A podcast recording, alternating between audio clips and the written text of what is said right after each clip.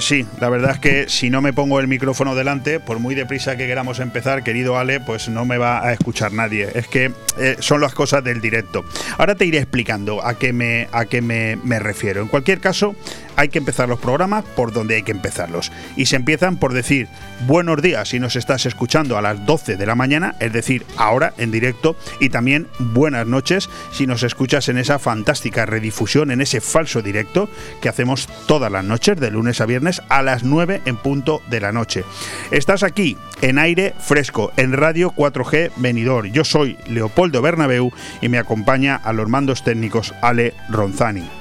Hoy es jueves, es 9 de diciembre. ¿Te has dado cuenta cómo, cómo va avanzando el mes? Ya es día 9. Y en cuanto nos descuidemos, Estamos celebrando, si es que no lo has hecho ya, tu cena de empresa. Estamos celebrando el día del sorteo de la Navidad. Estamos celebrando la Nochebuena y estamos eh, prácticamente ya, pues, inmersos en ese periodo del año que a unos no gusta, pero que a mí personalmente y creo que a la gran mayoría nos gusta muchísimo. Ese espíritu navideño tan interesante como difícil de explicar. Al final es un sentimiento y lo tienes o no lo tienes. Yo lo tengo. A mí me encantan las fechas de la Navidad. Bueno, ¿qué tal el puente? Un puente que teóricamente ha terminado ayer con esos días festivos, el lunes día de la Constitución, el miércoles ayer día de la Inmaculada, pero que es un puente que como bien hemos venido diciendo aquí a lo largo de los últimos días, que hemos tenido radio local, hemos avisado de que es un puente que mucha gente lo va a utilizar hasta el próximo domingo. Es decir, unas mm, pequeñas o no tan pequeñas vacaciones de hasta posiblemente 10 días. Pues enhorabuena a todo el que lo haya podido eh, disfrutar. Hoy tenemos, atención, y me quiero explicar, un programa de esos que me pone nervioso. Mi técnico os lo podría contar, porque él lo está viviendo desde que ha llegado. ¿Estás nervioso, Leopoldo? Pues sí, es un programa de esos que me encanta decir que después de 32 años al frente de un micrófono me siguen poniendo nervioso. Pero te lo voy a explicar ahora, en un momento. En Radio 4G Benidorm. Todos los martes, miércoles y jueves de 12 a 2 de la tarde, Aire Fresco. El magazín de actualidad más completo de la comarca con entrevistas, noticias, opinión y entretenimiento en un aire fresco más renovado, más personal y más cercano de la mano de Leopoldo Bernabeu. Recuerda, todos los martes, miércoles y jueves desde las 12 del mediodía hasta las 2. También podrás escuchar Aire Fresco por las tardes en redifusión y los fines de semana un resumen con lo mejor del programa. Radio 4G Benidorm. Seguimos creciendo. Vale, pues empezamos de nuevo. Estamos a, eh, en 15 grados eh, de temperatura en este momento cuando yo te hablo que son las 12 y 3 minutos de la mañana, es decir, una temperatura muy fresquita que llegará a un máximo de en torno a 17 grados. Eso nos dicen, eh, bueno, los analistas, los que saben lo que va a pasar a lo largo del día, y que la temperatura mínima del día de hoy, 9 de diciembre, jueves, será de 11 grados. En torno a las 9 eh, y 4 minutos de la noche, pues parece ser que estaremos entre 14 y 15 grados. Por lo tanto, bueno, ahí te dejo el parte meteorológico que nos dice también que hoy va a ser un día entre nublado y soleado. Va a haber un poco de todo, pero la previsión de lluvia es cero. Por lo tanto, en ese sentido, tranquilo. El sol, y tranquila, el sol se ha puesto a las 8 y 7 de la mañana, ha salido y se nos irá a las 5 y 39 de la tarde. Estamos en los días más cortos del año. Sabes que el 21 de diciembre, justo ese día en el que cambiamos de estación y nos metemos ya directamente en el invierno, es el día más corto del año. Continuamos, continuamos porque hoy tenemos muy, muy, muy poquito tiempo antes de pasar a mm, ir saltando de un invitado a otro, a cuál más interesante todos los que tenemos previstos para estas próximas dos horas. Yo, mm, como hoy no, hemos tenido tiempo, porque además no lo podríamos eh, dar ese informativo, esas noticias destacadas, sí que me he querido resaltar algunos de los titulares que me han llamado más la atención de estos últimos días. Por un lado, esa reunión, ¿no? Al menos virtual, eh, videoconferencia entre los presidentes de las, entiendo yo, dos naciones más importantes del mundo, eh, o al menos mediáticamente, porque también está ahí China, que no ha participado de esta videoconferencia, como son eh, Joe Biden y Vladimir Putin, presidentes de Estados Unidos y Rusia que es un tema el que han tratado precisamente la crisis de Ucrania, sobre la que no me voy a extender porque precisamente uno de los apartados que tenemos hoy, esa, esa colaboración con eh, Santiago Alcarranza, que tenemos semana sí, semana no, y que hemos titulado Historias de ayer y hoy, en la que, bueno, tratamos efemérides importantes. Precisamente hoy, Santiago Alcarranza nos hablará de un tema que tiene mucho, mucho, mucho que ver con esto que os acabo de adelantar. ¿A qué me refiero? Pues me estoy refiriendo precisamente al... Eh, aniversario. Hoy son 30 años los que se cumplen de esa firma del Tratado de Minsk que puso fin a la eh, Unión Soviética, a la URSS. Ya te digo que hablaremos largo y tendido sobre esto a partir de las 12.50, eh, 9.50 de la noche y ya será Santiago Alcarranza el que nos haga también una valoración de para qué ha servido esta videoconferencia entre estos dos líderes mundiales. Por otro lado, un tema que sí que es verdad que hoy no me dará tiempo a tratar, pero que me hubiera encantado, es el caso tan peculiar, tan dramático, tan lamentable de esa familia catalana que fueron los que pusieron, uno de los eh, que pusieron en la denuncia contra esa eh, contra esa injusticia que se viene cometiendo desde hace ya muchos años en Cataluña acerca del tratamiento que se tiene en los colegios de la lengua española, en la que prácticamente ha desaparecido, esa sentencia de hace unos días del Tribunal Superior de Justicia catalán diciendo que es obligatorio como mínimo dar las clases en castellano del 25% y bueno, y lo que estamos viendo ahora es pues eso, un nazismo puro y duro, ¿eh? lo digo así de claro, esa persecución que se está haciendo de esta familia, de este hostigándoles, amenazándoles con tirarles piedras en su propia casa, una persecución deleznable de la que por supuesto la Generalitat de Cataluña se desentiende, se desentiende de una manera vil y asquerosa, repugnante, bueno, como no nos podíamos esperar tampoco de otra manera.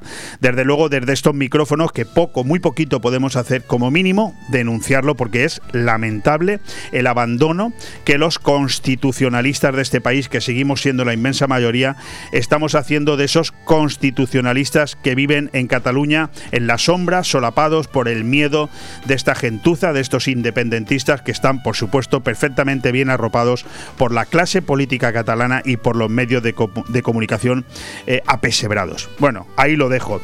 En cuanto al deporte, bueno, pues ya lo estás viendo. Por un lado, la noticia de la eliminación del Barça de la Champions League de una manera estrepitosa, como por otro lado, también hay que decirlo, y yo soy del Barça, ¿eh? soy aficionado al Barça, eh, no ha sido ninguna sorpresa. Ese varapalo de 3-0 ayer en Múnich, que por supuesto nos saca de la máxima competición europea y nos relega a la segunda división, a la Europa League.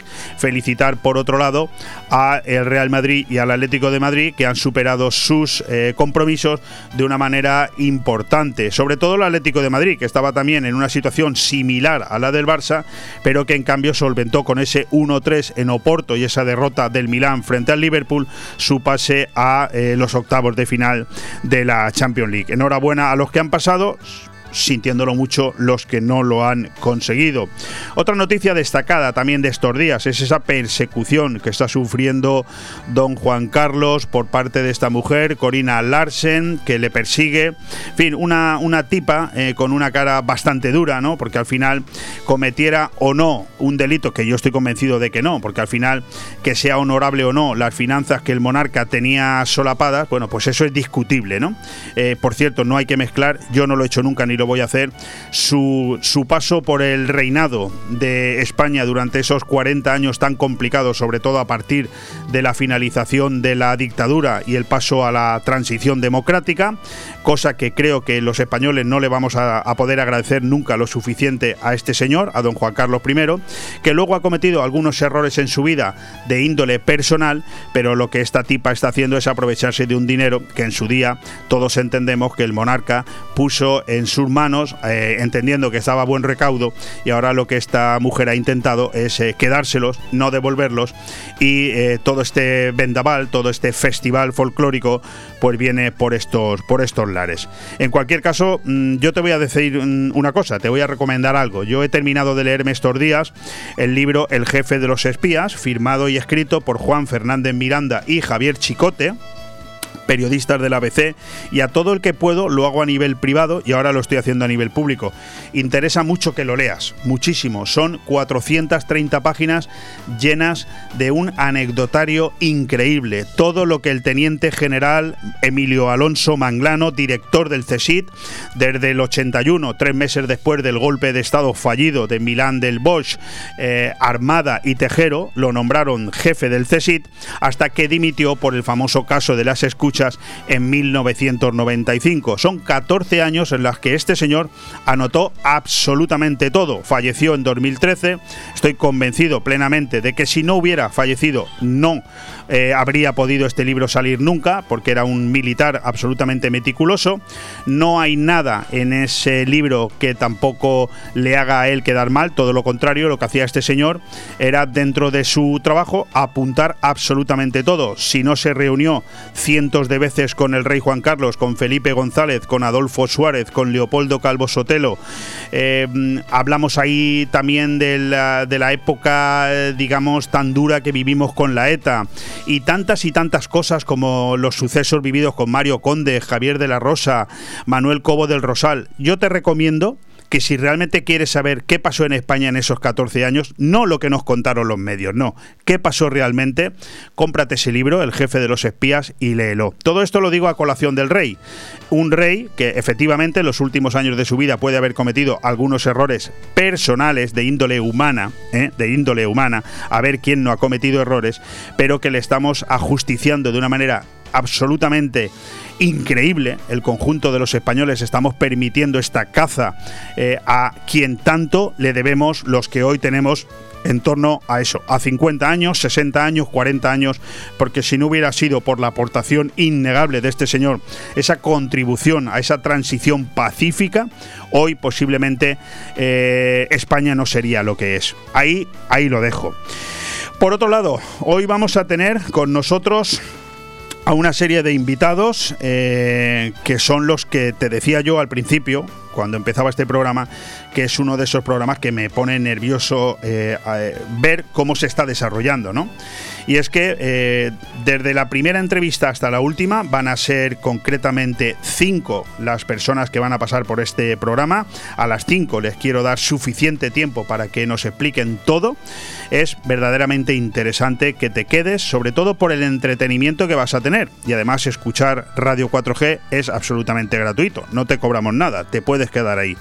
Nuestro primer invitado va a ser don Francisco Galeana, párroco de la iglesia de San Francisco de Asís, de aquí de Benidorm, no solamente porque estamos en unas fechas tan importantes como son eh, la cercanía de la Navidad, diciembre es el mes eh, más importante, uno de los más importantes para los católicos, para los cristianos, pero sobre todo por esa noticia tan importante que hemos conocido y es el relevo del obispo de la diócesis Orihuela Alicante, a la que pertenecemos nosotros la salida de don Jesús Murgui y la llegada, atención, de José Ignacio Munilla, el hasta ayer eh, obispo de San Sebastián, que, del cual están tan contentos de esta noticia todos los que allí siguen defendiendo el nacionalismo y otras causas todavía peores. Don José Ignacio Munilla no es precisamente un obispo que se calle y a partir de ahora lo vamos a tener como obispo aquí en, en Alicante. Bueno, hablaremos de todo esto con don Francisco Galeana. Después continuaremos con Dona Plumer.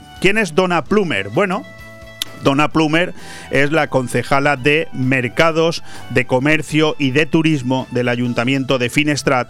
Y hemos querido hablar con ella, como no podía ser de otra manera, déjame que te lo diga, porque mañana se inaugura el mercado de Navidad, un mercado de Navidad que en las en el casco urbano de Finestrat va a estar ahí desde mañana por la tarde, viernes, hasta el próximo domingo. Y te recuerdo, y te recuerdo que mañana, viernes, nosotros, además del programa de Manolo Sasplanelle, de todo un poco a primera hora, tendremos por la tarde en directo desde allí, desde, la, desde las calles de Finestrat, este programa en directo de tres horas, desde las 6 de la tarde hasta las 9 de la noche, aprovechando que se celebra el mercado de Navidad.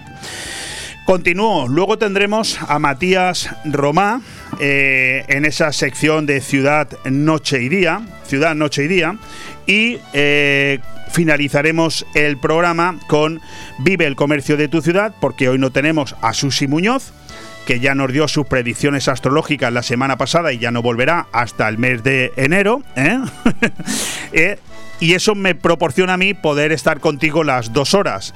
Eh, aprovecharemos para trasladar aquí el programa que teníamos que haber hecho ayer, día festivo, Vive el comercio de tu ciudad, con un invitado de absoluto lujo. Vamos a tener con nosotros al alcalde de Benidorm, Tony Pérez, que en estos mismos momentos que yo te estoy hablando, él está en el ayuntamiento de Benidorm en una rueda de prensa con el resto de compañeros de la profesión, presentando un programa espectacular del cual no estoy autorizado a avanzar.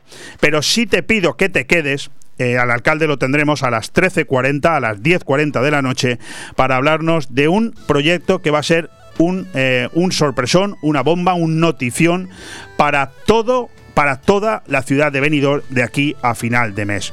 Bueno, ese es el avance, un poco del programa, un avance también de las noticias más destacadas. Me han quedado algunas también por hablar, como ese nuevo canciller eh, alemán, Scholz, que, sustituye a Angela Merkel, pero no, no tengo tiempo para más. Tenemos que ir ya a avanzar con nuestros invitados. Radio 4G Benidorm, tu radio en la Marina Baja. En Navidad, si quieres distinción y elegancia en tu comida o cena de empresa, no lo dudes. Restaurante Club Náutico Marina Greenwich. Menús especialmente diseñados y elaborados por el chef Alberto Dura. Entrantes como zamburiña gratinada con langostino y trufa. Platos principales de arroz meloso a elegir. Infórmate y haz tu reserva llamando al 673 75 89 17. Restaurante Club Náutico Marina Greenwich. En el puerto deportivo Campomanes, Altea. ¿Te ha cambiado la vida casi como si te estuvieran clavando una lanza? Tranquilo, todo tiene salida, empezando por una buena mudanza.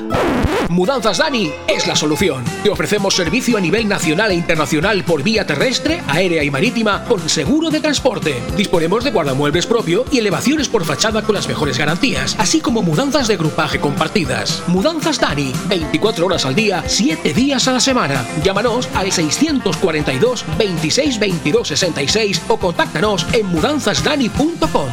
Taberna Andaluza, lo mejor de Andalucía en Benidorm. Descubre nuestra variada carta. Merluza la andaluza, rabo de toro, tostas, embutidos ibéricos, arroz y paella, huevos rotos chuletón de vaca a la parrilla y mucho más platos y raciones para degustar. Ah, y en ambiente familiar. Taberna Andaluza. Reservas al 96587-1087. Te esperamos en calle Esperanto, Benidorm. Eh, y disponemos de una amplia terraza para tu mayor comodidad, Guillo. ¿Qué más quieres? Taberna Andaluza. Tú la haces diferente. Llega a Finestrat el mercado de Navidad. ¡Ho, ho, ho! Del 10 al 12 de diciembre en el casco histórico tradicional. Compuestos de artesanía y gastronomía popular, animación para todos los públicos, talleres infantiles navideños y la visita de Papá Noel, Elsa y sus amigos de Frozen. Del 10 al 12 de diciembre, Mercado de Navidad en Finestrat. Porque en Finestrat lo tienes todo. ¡Oh, oh, oh! ¡Espartanos! En Inmobiliaria Empire tu casa en 35 días. Hola, soy Miguel Risque, gerente de Grupo Inmobiliario Empire. En Grupo Inmobiliario Empire tenemos más de 5.000 clientes compradores y contamos con las 5 estrellas en Google, que nadie puede decir lo mismo. Encuéntranos en Avenida Los Almendros 9 y en www.inmoempire.com y en el teléfono 966 1066 19. Empire hace sus sueños realidad.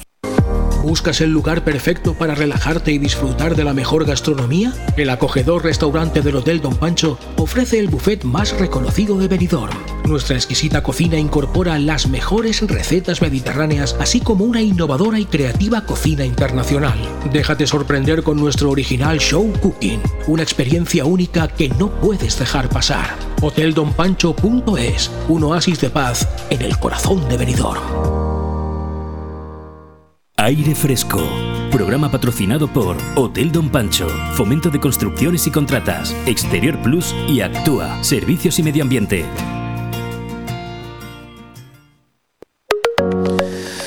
Hay personas con las que no solamente me gusta hablar, sino que me apasiona hablar. Mm, también es cierto que esto ya lo digo eh, excesivas veces en el micrófono de Radio 4G, por lo que quizás tú, si eres oyente habitual, dirás, eso lo dice con todos. Pues no, no lo digo con todos, ni me lo creo con todos. Pero ahora sí que es verdad que tengo al otro lado del teléfono a una de esas personas con las que aprendo, con las que disfruto, con las que mm, me gusta estar callado, fíjate que es difícil, y escucharle y es una persona que tiene eh, muchísimo que decirnos y muchísimo que contarnos. Os hablo de don Francisco Galeana. Don Francisco, ¿qué tal? ¿Cómo está usted? Muy bien, buenos días. Don Francisco, Don Francisco es el párroco de San Francisco de Asís, una de las parroquias más importantes, más bonitas eh, de Benidorm, de la que luego también quiero hablar un poco. Pero el motivo principal o los motivos principales de traer hoy hasta los micrófonos de Radio 4G, ojo, lo dejo claro desde el principio para que nadie se me engañe. No traigo aquí a don Francisco para ponerlo en un compromiso, lo traigo para que nos cuente sus impresiones acerca de los temas que a mí en este momento me interesa comentar con él. Empecemos por el fácil, por el sencillo, por el carismático, por el correcto. Don Francisco, estamos en diciembre. Eh, diciembre, si no me equivoco, y si me equivoco me corrige usted, es uno de los meses más importantes para los católicos, ¿verdad? Por supuesto.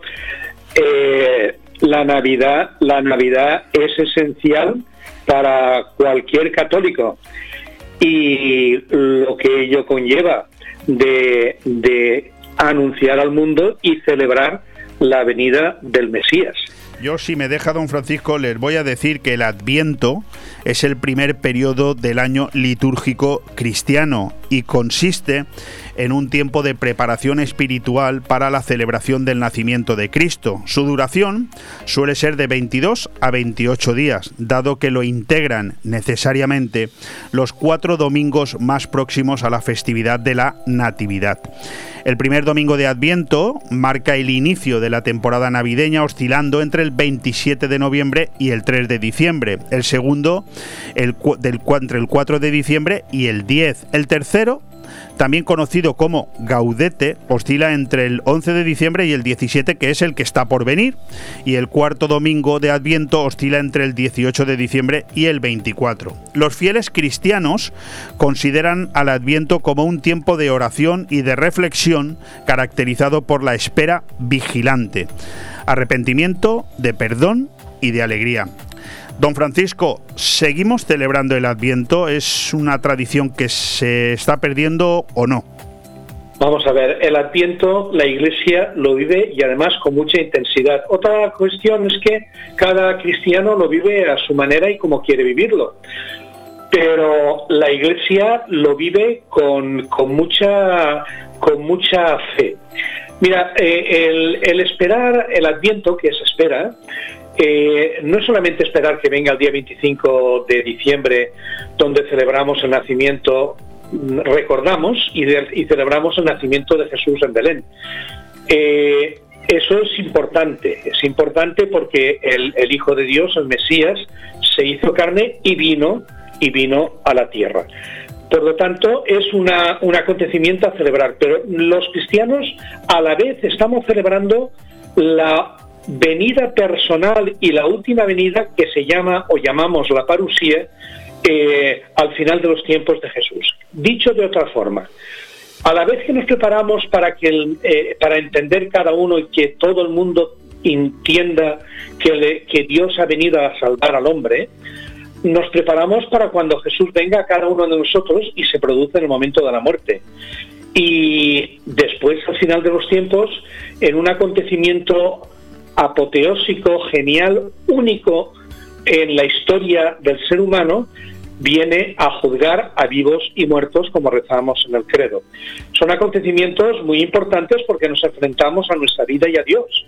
Y cuando digo nos enfrentamos, nos enfrentamos a nuestras propias actuaciones como responsables del bien y del mal que hagamos en este mundo.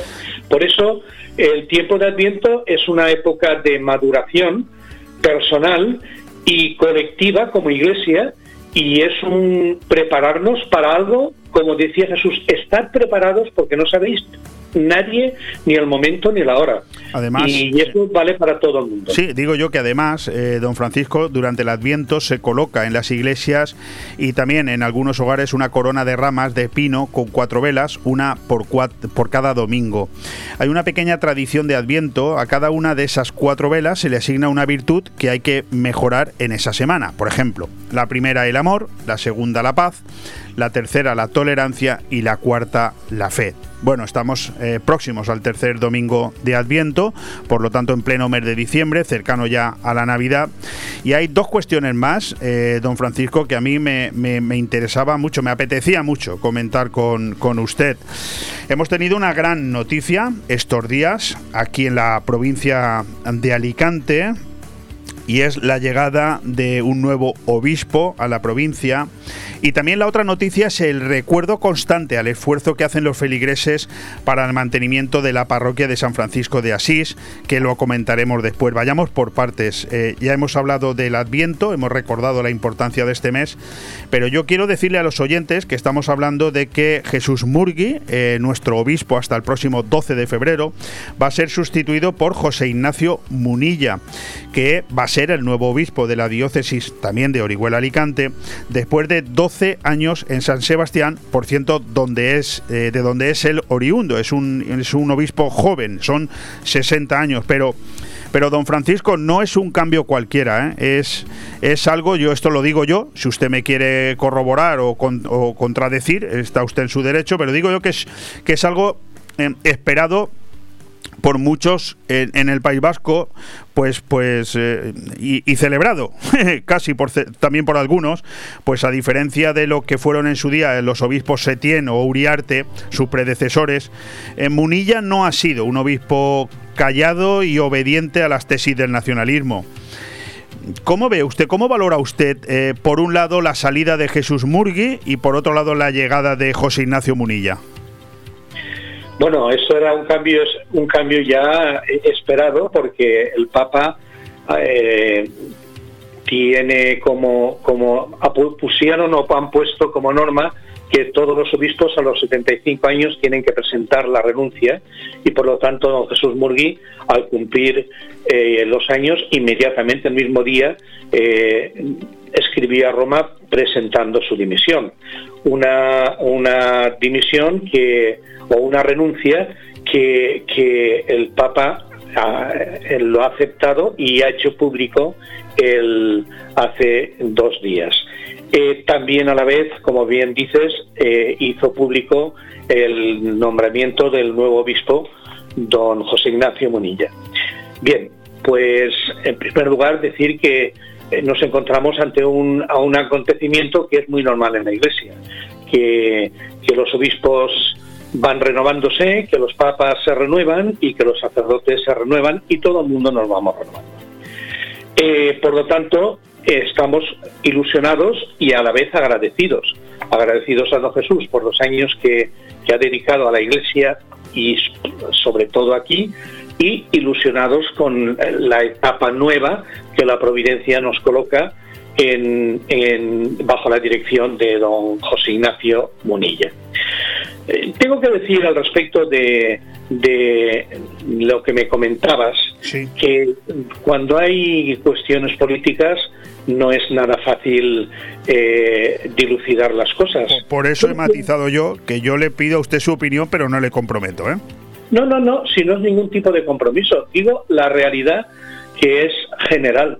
La política tiene sus intereses eh, de una forma o de otra y tiene sus facciones y sus visiones distintas y cuando está metida la política y yo creo que no es no es una cosa novedosa eh, detectar donde hay eh, focos políticos, eh, pues, pues la, tarea se hace difícil, sobre todo de las personas que, que mm, son públicas y que son activas. Y yo tengo que decir que mm, don José Ignacio Munilla es muy famoso precisamente por su actividad pública y por sus eh, por sus charlas y por sus comunicaciones que vamos que no esconde no esconde eh, eh, su persona sí de hecho es lo que no esconder perdón mm, que es no esconder su persona que ciertamente predicar el evangelio no es fácil y menos en, en, ciertos ámbitos, es clarísimo. Y después también otra cosa, te depende también de afinidades, ¿eh? depende de afinidades pues es más aplaudido o es menos aplaudido. Sí, correcto, ¿no? Si yo lo que quería era un poco apostillar lo que, lo que está usted diciendo, añadiendo, pues, por ejemplo, que Munilla es licenciado en teología, especialidad en espiritualidad, que fue obispo de Palencia durante tres años y lo es desde hace doce en San Sebastián, pero que hay datos muy curiosos. Por un lado, en referencia a lo que usted dice, en su cuenta de Twitter le siguen 70.000 personas y em, una nota eh, que yo he recuperado, y es que el 75% que no es nada, ¿eh? 75% de los curas guipuzcoanos firmaron entonces, cuando se le nombró obispo hace 12 años, firmaron una carta de protesta ¿eh? contra el nombramiento de este hombre. Por lo tanto, es evidente que nadie es profeta en su tierra porque él es nacido allí y no tienen que haber sido 12 años de excesiva tranquilidad, ¿verdad, don Francisco? Hombre, yo creo que no, pero de todas formas de todas formas, yo mm, últimamente estoy pensando, al ver cómo funcionamos y eh, el tema del pensamiento único, cómo se desarrollan las situaciones sociales, políticas, las distintas opiniones, si quieres que te sea sincero, últimamente eh, eh, yo ya me fío solo del juicio de Dios. Porque va a ser el, el que ponga las cosas en su sitio, que a veces los aplaudidos no son los que Dios quiere y los rechazados no son los que Dios rechaza. Lo digo porque lo dejo tanto respecto a don José Ignacio Munilla como a todos, a todos lo, lo dejo para que Dios tenga la, gente, sí. Bueno, eh, lo que usted dice, ¿no? Don José Ignacio Munilla es un contertulio habitual de radio. Usted no lo es tanto a nivel nacional, pero en esta radio también entra de vez en cuando. A ver si le vamos a hacer también famoso aquí en, en esta comarca, cosa que a mí me, encanta. Por sinceridad, me gusta más el anonimato. pues no le voy a dejar tranquilo, lo digo para que no se haga ilusiones. He tenido, ¿eh? he tenido, he tenido que, que, hacer declaraciones en la prensa y en la eh, precisamente por el cargo de director de turismo eh, en la conferencia episcopal. Pero, pero si si lo tengo que hacer, lo hago, pero tampoco no te creas tú que me causa mucha ilusión. Más bien me, me gusta más la, la paz y, y, y, pasar desapercibido. Bueno, pues es un tema del que tendremos tiempo para hablar. Lo que yo les decía es que José Ignacio Munilla, que se incorporará a la diócesis de Orihuela Alicante el próximo 12 de febrero, es un contertulio habitual de radio y televisión. Es más, tiene hasta su propia página web y nunca, pues nunca se ha privado de decir eh, lo que opina, ¿no?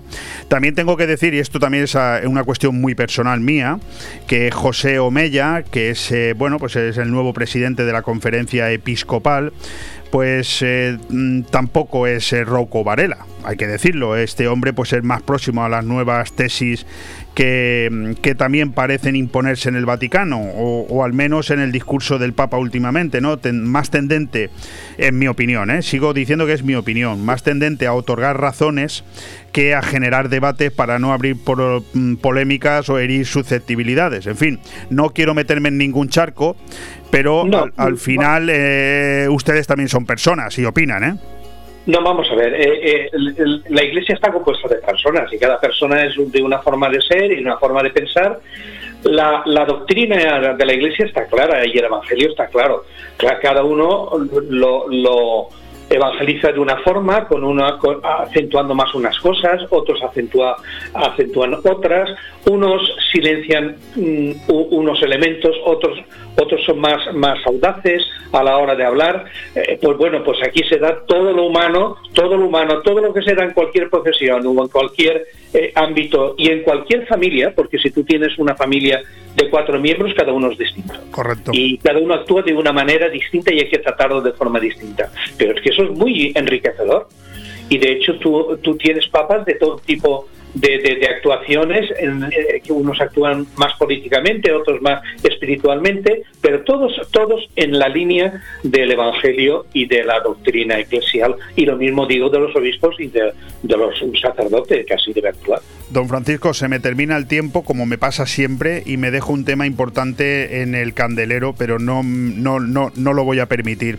Desde hace unos meses, de manera voluntaria, eh, firmé mi ascripción a ayudar a ese pago que todavía está pendiente de la construcción de la super parroquia preciosa, maravillosa de San Francisco de Asís, pero que costó un importante dinero y que se ha de pagar con, las aportaciones de los feligreses. Yo lo vengo haciendo desde hace unos meses, encantado, y además mm, me genera una espiritualidad desconocida. Me siento muy feliz de poder estar haciendo esto, que son simplemente 6 euros al mes, pero me gustaría que nos dijera usted, don Francisco, cómo se puede hacer para que sean más personas las que se sumen a, este, a esta ayuda de, estos ridículos 6 euros al mes para que, bueno, pues la parroquia de San Francisco de Asís, pues no sufran ustedes mm, tanto calvario, ¿no? Para, para llegar a cumplir con sus compromisos.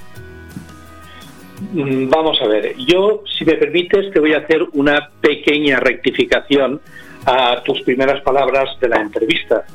Eh, esta es la parroquia más, creo yo, más grande de Benidorm en cuanto a, capacidad de edificio. Pero, pero eh, parroquias más bonitas las hay. Aquí las parroquias en general de Benidorm, exceptuado San Jaime, son parroquias funcionales, es decir, que son más, más de, la, época actual, que es más bien funcionales, la parroquia del Carmen, la parroquia de la Mudena, el Buen Pastor. Por lo tanto, mm, yo te rectifico diciendo es la más grande, pero no es la más bonita. Pero sí que es verdad que a la gente le gusta estar y que, y que cada vez vienen más personas y que vienen eh, y se encuentran a gusto. Yo lo que sí que me gustaría antes de contestarte a tu pregunta es mm, decir que las parroquias en Benidorm estamos haciendo una labor que mucha gente no entiende y que no que no entiende o que no sabe, mejor dicho. Eh, y que yo considero injusticia que hay que decirlo en un momento como el de ahora. Es decir, eh, eh, por ejemplo, la parroquia de San Francisco. La parroquia de San Francisco, aparte de, la Caritas eh, parroquial que está atendiendo a más de, de 100 familias, eh, está, mm, es sede de Caritas diocesana en respecto a asesoramiento de trabajo.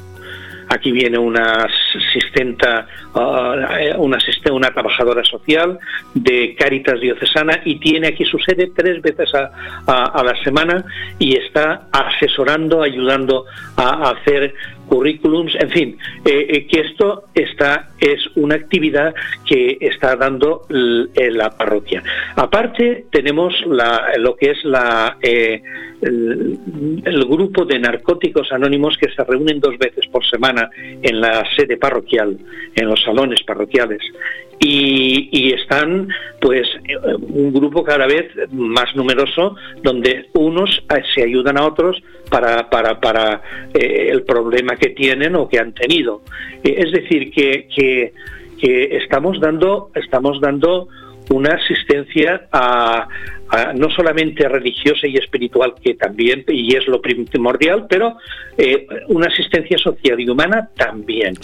Eh, y creo que eso hay que ser conscientes que, las parroquias estamos, estamos atendiendo calladamente eh, a mucha gente y, en cosas muy importantes. Gente que está encontrando trabajo gracias a, a esta atención, etcétera.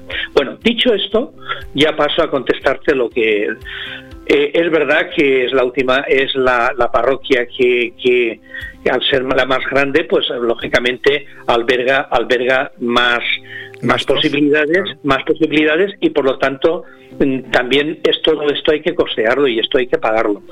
Eh, ya hemos pagado ya dos terceras partes. Nos, nos queda la última, pero claro, mm, todos los meses pagamos a los bancos 5.000 euros. 5.000 euros a los bancos cada mes. Claro, estamos hablando de, la construcción y de la y de, y de todo lo que es el, el mobiliario y todo lo, que supone la, parroquia. Entonces, eh, eso sale pues de, la lotería, sale de una suscripción que tú, por cierto, eh, colaboras con 6 euros al mes eh, es una, una, una, cantidad que, eh, la gente pone, la gente pone, eh, hay quien pone más, hay quien pone menos, pero en fin, lo que se propone es eso. Teníamos teníamos en torno a los 300, hay personas que han fallecido y necesitamos ir reponiendo continuamente gente que se incorpore a la, a, la ayuda a la parroquia. Y de, de loterías, de, de, de los, del grupo de socios colaboradores, de donativos, de, de las colectas, pues de, vamos recopilando, eh, haciendo rifas, eh, pues mira, para Navidad eh, hemos, vamos a rifar un, jamón, es decir, que pues... pues Yo tengo 10 numeritos, ¿eh? Espero tener ah, suerte, bueno, pero la suerte que la dé Dios, ¿eh? Si te lo mereces, que te la dé. Si no te merece, a otro.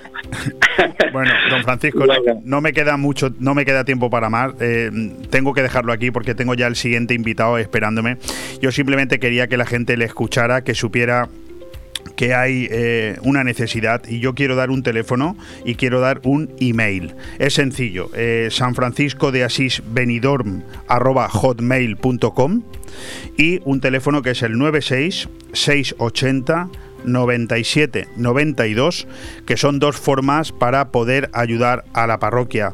Tiempo tendremos otro día para profundizar todavía un poquito más en estas ayudas y en estas posibilidades.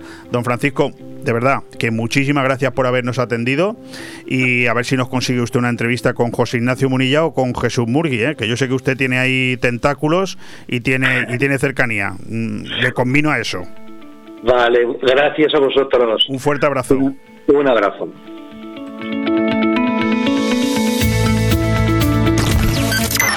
Radio 4G Benidorm, tu radio en la Marina Baja. Un año más, ya está aquí la Navidad. Cenas de empresa en la cabaragonesa, cenas de empresa en la cabaragonesa, ven a disfrutar La Navidad es para compartirla. Así que date prisa y reserva. Comidas y cenas de empresa en la Cava Aragonesa. Consulta menús y precios en el 96 680 1206. En Construcciones Nocete creamos espacios únicos para que llenes tu casa de vida, luz, amor y buenos recuerdos. En Construcciones Nocete encontrarás el diseño perfecto para que tu hogar tenga el estilo de vida que estabas buscando. Espacios sencillos y funcionales para convivir haciendo realidad la casa de tus sueños. Construcciones Nocete, calle Islandia 6, local 4. Teléfono 633 52 76 79. Benidorm. En Clínica Dental La Higuera seguimos ofreciendo los mejores tratamientos personalizados para tu salud y estética dental. Seguimos teniendo la mejor odontología preventiva e infantil, ortodoncia, implantología, estética dental. Seguimos mejorando y por eso lo hacemos desde nuestras nuevas y mejoradas instalaciones en la calle Venus, esquina con Tomás Ortuño de Benidorm y en el teléfono 96688 9858. Clínica Dental La Higuera, tus dentistas de confianza. El movimiento se demuestra bailando. En Estudio de Danza Paquimora disfrutarás del baile con nuestros cursos de hip hop, street dance, baile español, flamenco, sevillanas o ballet clásico. Y no te pierdas las novedades en cursos de contemporáneo, zumba, Broadway y pilates. Con edad a partir de 3 años y durante todas las tardes. Reserva ya tu plaza llamando al 658 38 35 61. Estudio de Danza Paquimora, calle Santa Cristina 2, Benidorm.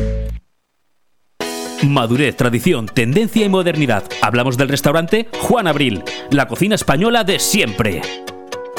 Restaurante Juan Abril. Arroz seco, meloso, caldoso, de pescado, de carne, con verdura, con bogavante, caldero de pescado, las mejores carnes y sus guisados caseros de toda la vida. En Altea, Passeig del Mediterráneo 14. Reservas al 96 584 37 22, porque nuestra casa es su casa. Ahora, con Inmobiliaria Costa 3, si efectúa la reserva de un chalet de su promoción Dimalvir Villas antes del 31 de diciembre, le obsequia con una semana con todos los gastos pagados en un hotel de 5 estrellas en Maldivas para dos personas o su valor canjeable por mejoras en el chalet o mueblamiento en la vivienda. Dimalvir Villas, un toque de clase en el Albir. Más información en el 616 66 24 64 y en la web www.costa3.com. Aire Fresco. Programa patrocinado por Hotel Don Pancho, Fomento de Construcciones y Contratas, Exterior Plus y Actúa, Servicios y Medio Ambiente.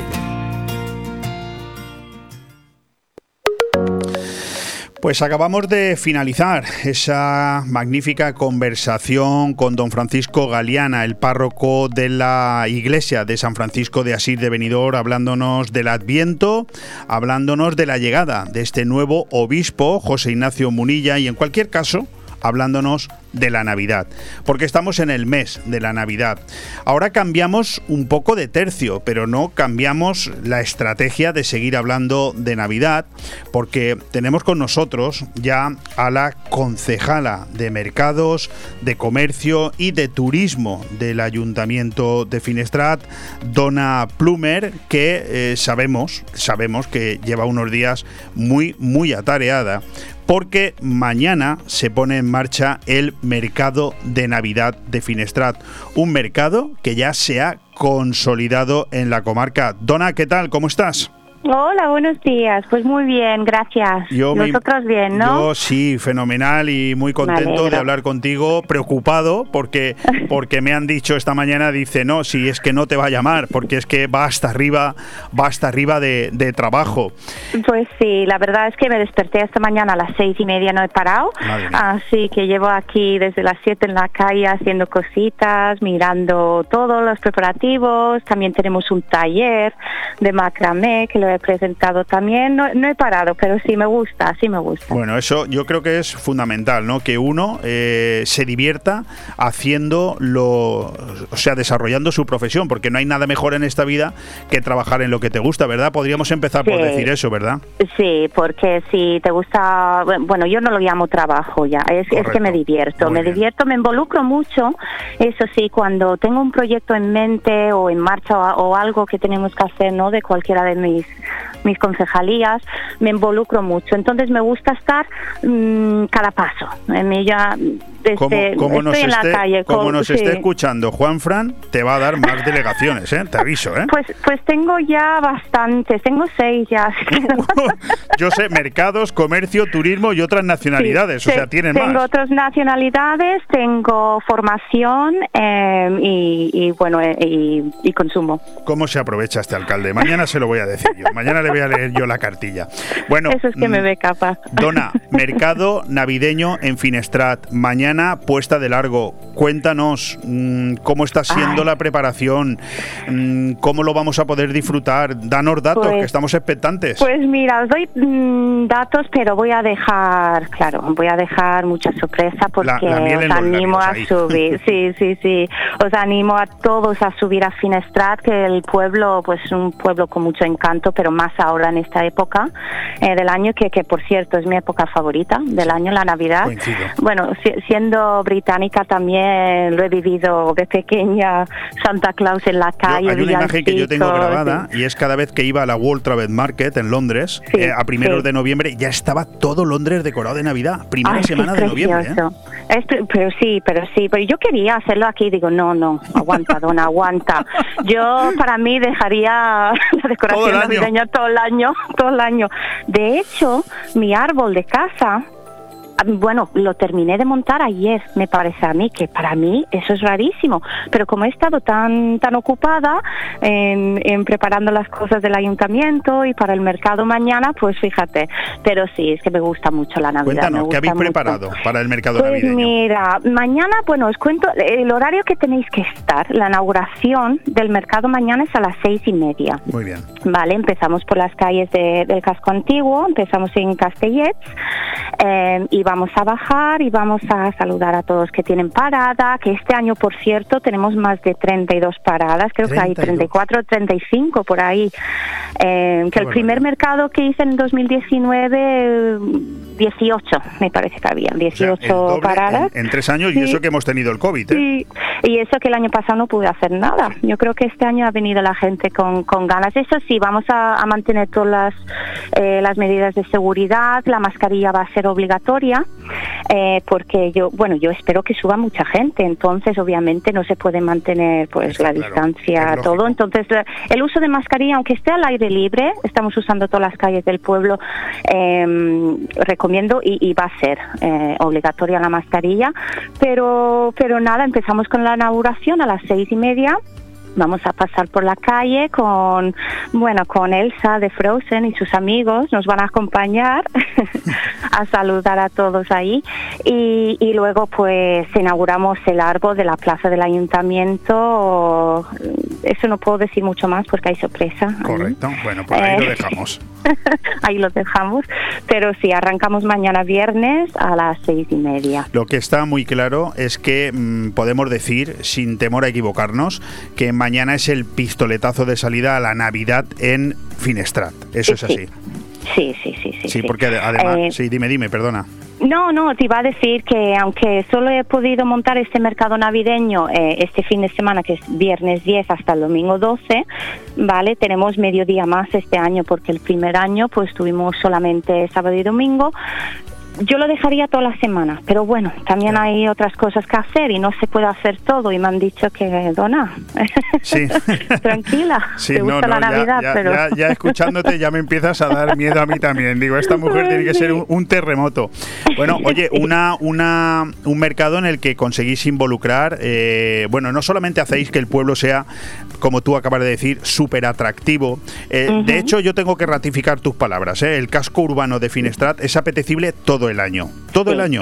Pero es, cierto que cuando llega el frío, que cuando llega la Navidad, todavía lo conseguís hacer más interesante. No hay mejor opción, ¿no? Para una tarde de viernes o, un sábado o un domingo que disfrutar de esa de esas posibilidades que vosotros vais a ofrecer en este mercado de Navidad, donde veo que también participa la Asociación de Mujeres de Finestrat o incluso la Comisión de Fiestas. Se involucra todo el mundo, ¿no? Correcto, involucra todo el mundo. Aquí se involucra mucha gente eh, del pueblo y y también tenemos gente de fuera que, que viene con sus paradas también, pero los del pueblo sí. La comisión de fiestas, vamos a tener eh, con ellos la barra y las recetas típicas de aquí de Finestrar, un plato caliente para que cuando haga el frío, aunque ahora mismo estoy viendo el sol y hace, hace buen día, espero que se quede así, que no hace mucho aire, pero sí que mm, apetece, ¿no? Un platito caliente típico de, del pueblo, de aquí de Finestrat y la comisión, a la mano de la comisión de fiestas vamos a hacer eso. Y les dones van a estar ahí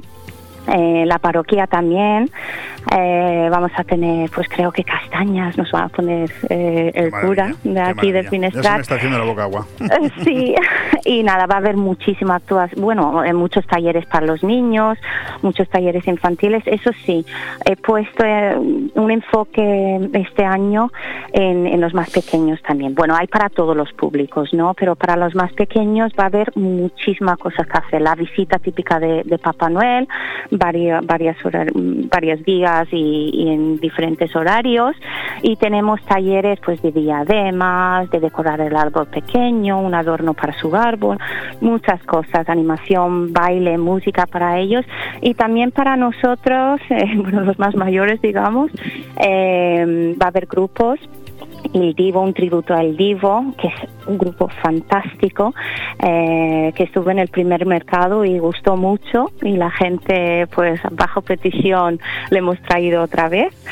Eh, y, más cosas, Jaskin Quartet, un poco más movidito, bueno, hay de todo, hay de todo, de 10 de la mañana hasta las 10 de la noche. Pues eh, estaremos incluso con, eso, con eso nos vamos a quedar porque podríamos seguir hablando mucho pues de la artesanía, de la gastronomía, ojo, de los escritores, que van a haber muchos, ¿eh? también, también. Carmen esta mañana ya me la ha chivado, ¿eh? Sí, Carmen sí, la finestra dicho, mm, mágica va a estar ahí con muchos escritores muy importantes, muy buenos. Carmen te la con, con Todo, todo. Carmen ya, no me deja tranquilo. Carmen me dice, oye, cuenta conmigo, ¿eh? Porque, porque no lo ha dicho la concejala, supongo que me lo estará reservando a mí. Radio 4G mañana tendrá un programa en directo de tres horas desde el Sí. mismo mercado de Navidad.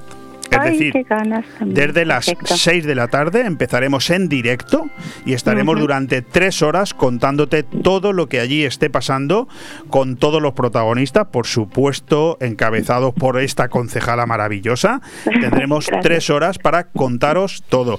Pero bueno, nosotros también lo dejamos las sorpresas para mañana, para que la gente Pues escuche la radio. El que no Pues pueda sí. subir, que nos escuche. Y el que esté allí, pues Por también. lo menos, claro, Pues- por lo menos. Si no podéis subir mañana, estamos aquí todo el fin. de- Exactamente, sábado también. y domingo.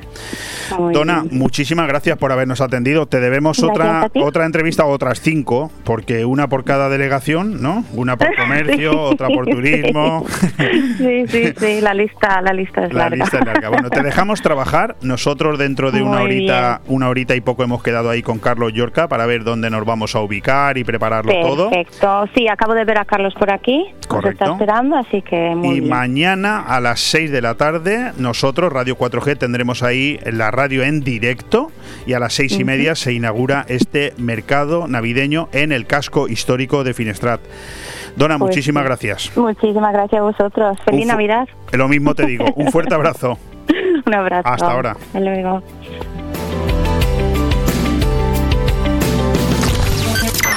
Radio 4G Benidorm, tu radio en la Marina Baja.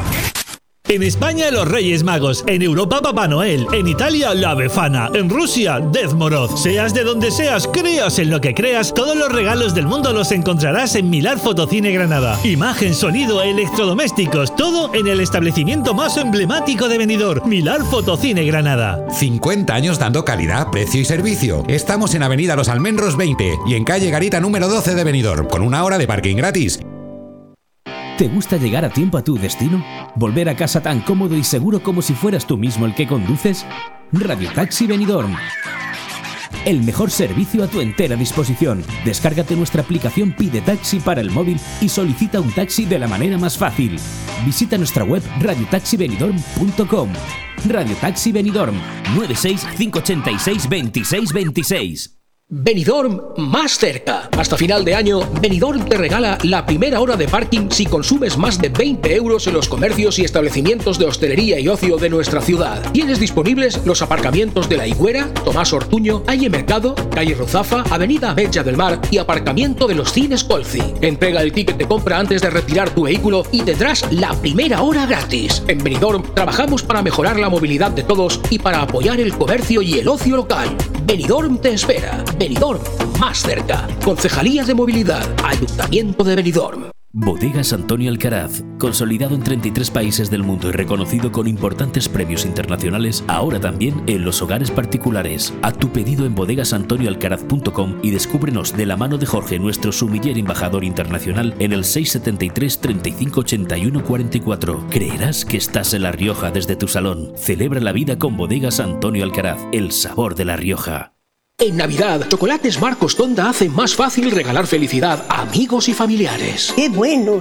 Fantásticos lotes especiales que además podrás compartir con tus empleados y clientes. ¡Cuánta variedad! Lotes tradicionales que pueden combinarse con surtidos de chocolates gourmet. deliciosos. Chocolates Marcos Tonda, en Blue Espacio Gourmet, en calle Alameda 28, en pleno centro de Benidorm y en Villajoyosa, partida Torres junto a Rotonda del Puerto. Chocolates Marcos Tonda, la felicidad de compartir un buen chocolate. Vive la Nochevieja 2021 en Camping Fons del Algar. Tenemos un plan divertido y emocionante para pasar en familia, con menús de cena especiales para la ocasión, incluyendo campanadas con uvas de la suerte y cotillón, música con DJ hasta las 3 y media para los adultos y monitores y animadores hasta las 3 para los niños. Plazas limitadas. Infórmate y haz tu reserva en fonsdelalgar.com y al 608 74 25 71. Camping Fons del Algar, Callosa de Ensarriá. Aire Fresco. Programa patrocinado por Hotel Don Pancho, Fomento de Construcciones y Contratas, Exterior Plus y Actúa, Servicios y Medio Ambiente.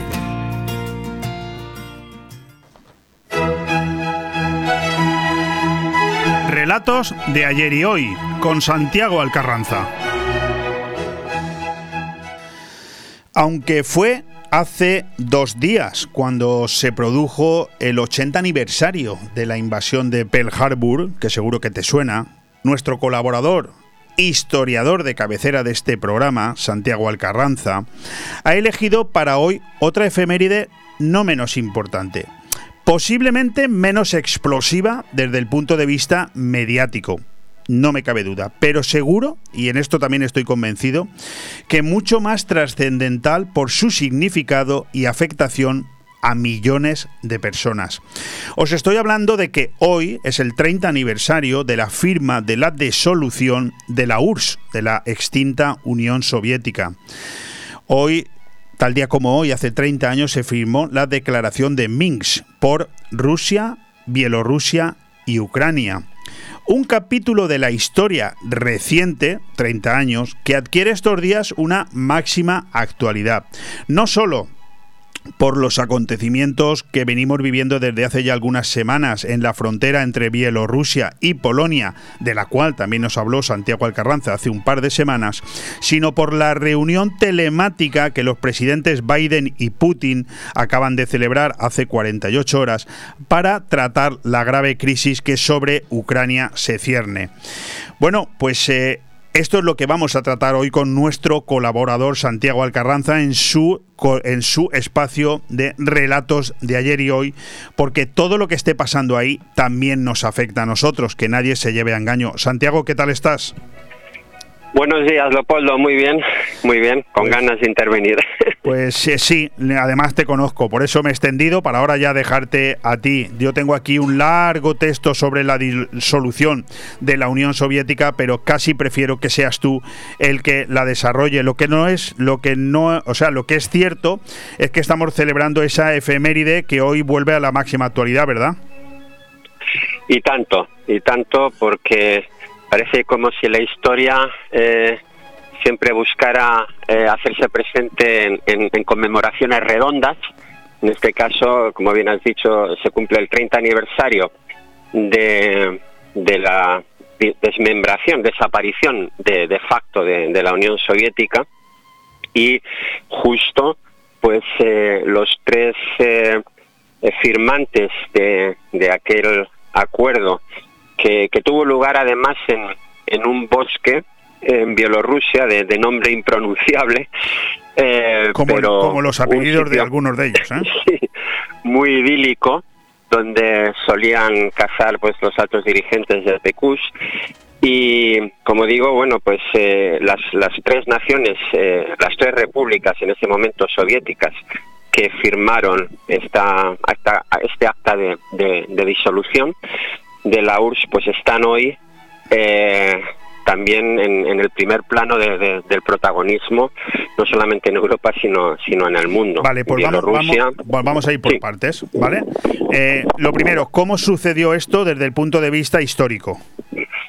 Bien, eh, pues realmente la desaparición de, la Unión Soviética pone de manifiesto las intrínsecas dinámicas de la historia que al final devienen en, un principio básico y, fundamental, y es que nunca hay una sola causa, nunca hay una sola razón para que se produzca un acontecimiento histórico. Cuanto más complejo, cuanto más envergadura tiene el acontecimiento histórico en cuestión, más numerosas y variadas son las causas que lo, producen. ¿no?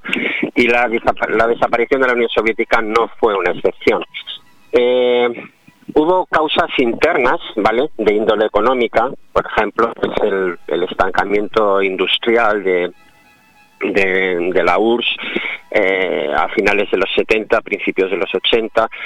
En el periodo 79-82, creo recordar, pues se produjo una reducción de, la producción industrial equivalente al 40% nada menos. Eh, durante los años 70 eh, la inversión pública rondaba anualmente el 8% y a principios de los 80 pues había bajado al 3% y teniendo en cuenta de que hablamos de una economía que era mm, planificada, estatal y pública, pues eso significaba todo, ¿no? Eh, bueno, luego también eh, estaba lo que llamaban la segunda economía, ¿no? La segunda economía, que es lo que nosotros entendemos por eh, economía sumergida o, mercado negro, ¿no? Esto producía beneficios inmediatos a, a la población que, la practicaba sin, sin, freno, pero evidentemente a, medio y largo plazo pues suponía un gran deterioro para, para las cuentas públicas y, para la economía. Bueno, eso, eso sucede hoy día en España. Sí, pero no a los niveles en los que era la URSS, o sea, no, no es en absoluto comparable. Y luego, pues también tuvo eh, la Unión Soviética soportaba financieramente a lo que se denominaba sus países satélites, ¿no? todo el bloque comunista del este de Europa, que habían acumulado también a principios y mediados de los 80 una enorme deuda que los, los, soviéticos pues tenían que, que, ayudar también. ¿no?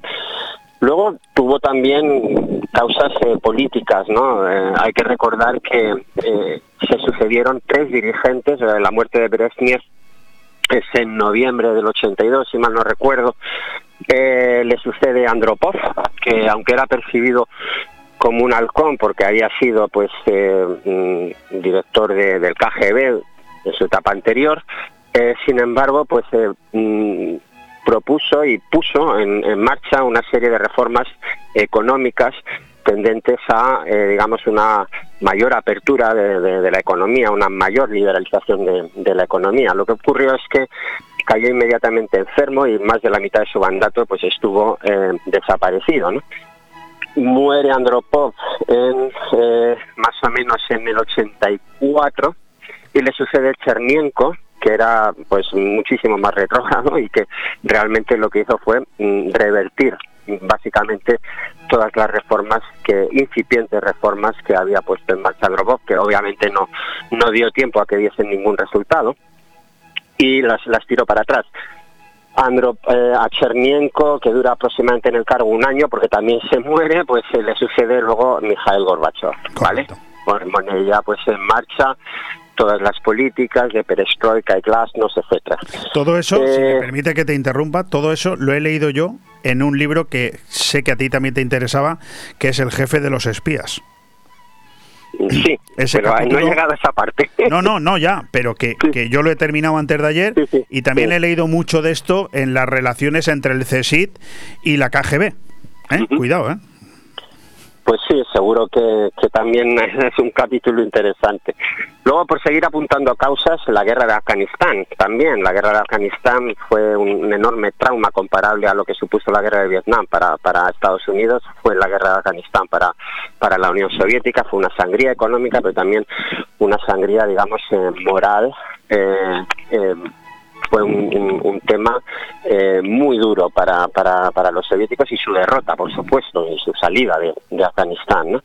Y luego ya de, causas externas, pues eh, la presión, la presión de Estados Unidos, eh, obligando a la Unión Soviética a seguirle en, una carrera armamentística sin fin que, era insostenible económicamente para, para la Unión Soviética. Entonces, bueno, todo esto produjo, lógicamente, un descontento eh, interno dentro de, la URSS, también de las repúblicas que la componían. La, URSS estaba compuesta por 15 repúblicas y el nivel de desarrollo era muy heterogéneo, no era nada homogéneo.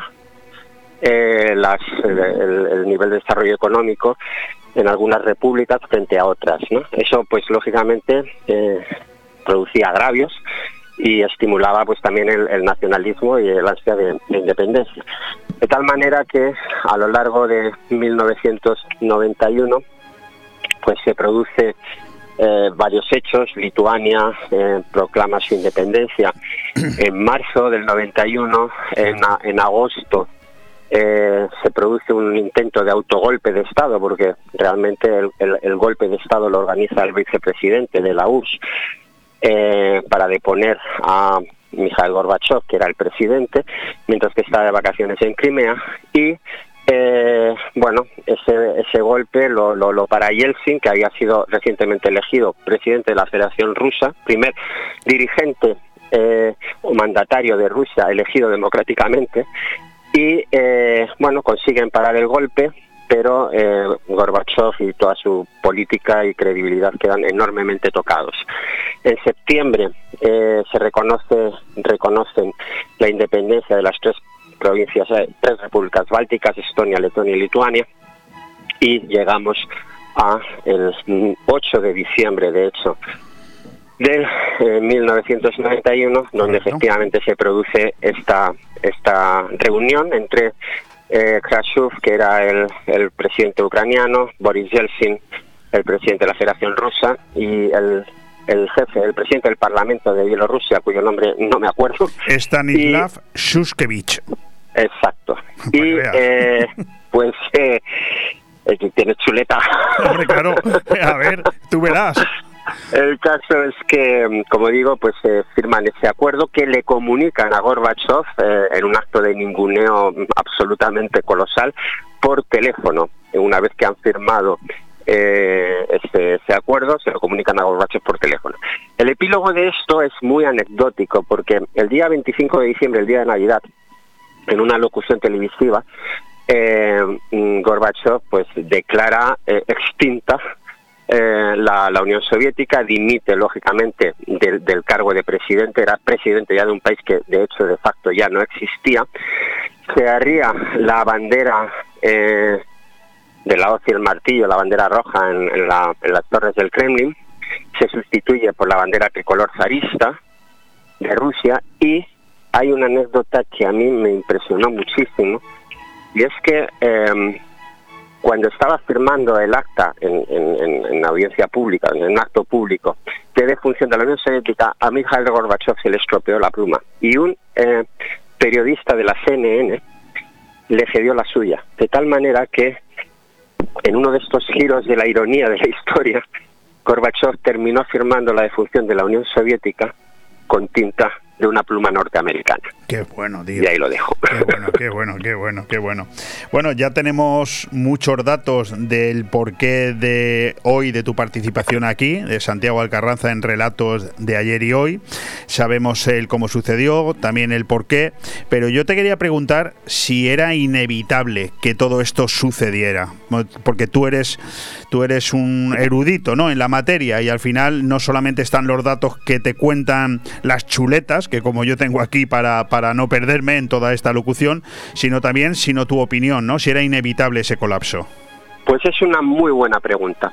De hecho, es una pregunta sin respuesta.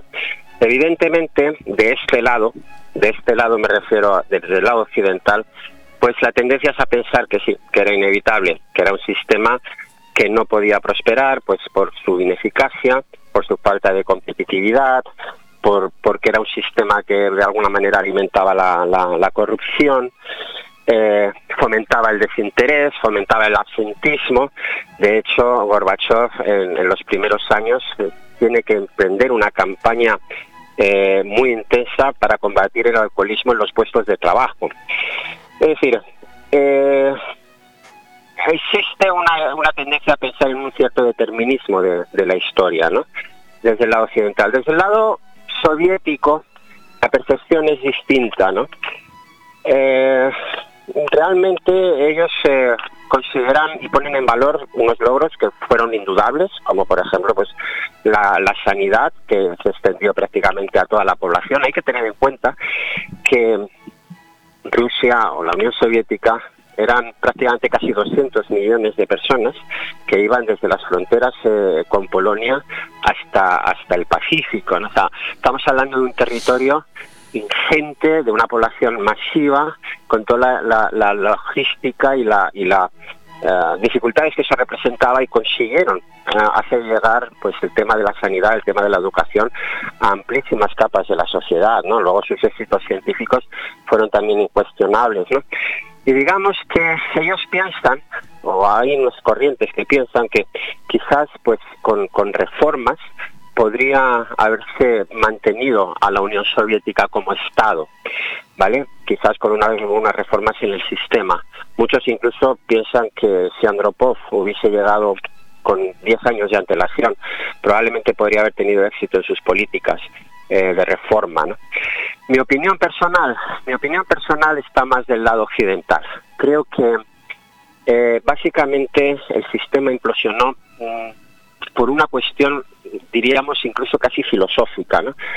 Y el, es la siguiente, creo que el, gran problema de, la Unión Soviética y en general de, todo el comunismo que se instauró en el este de Europa es que no estaba en sintonía con, con la naturaleza humana.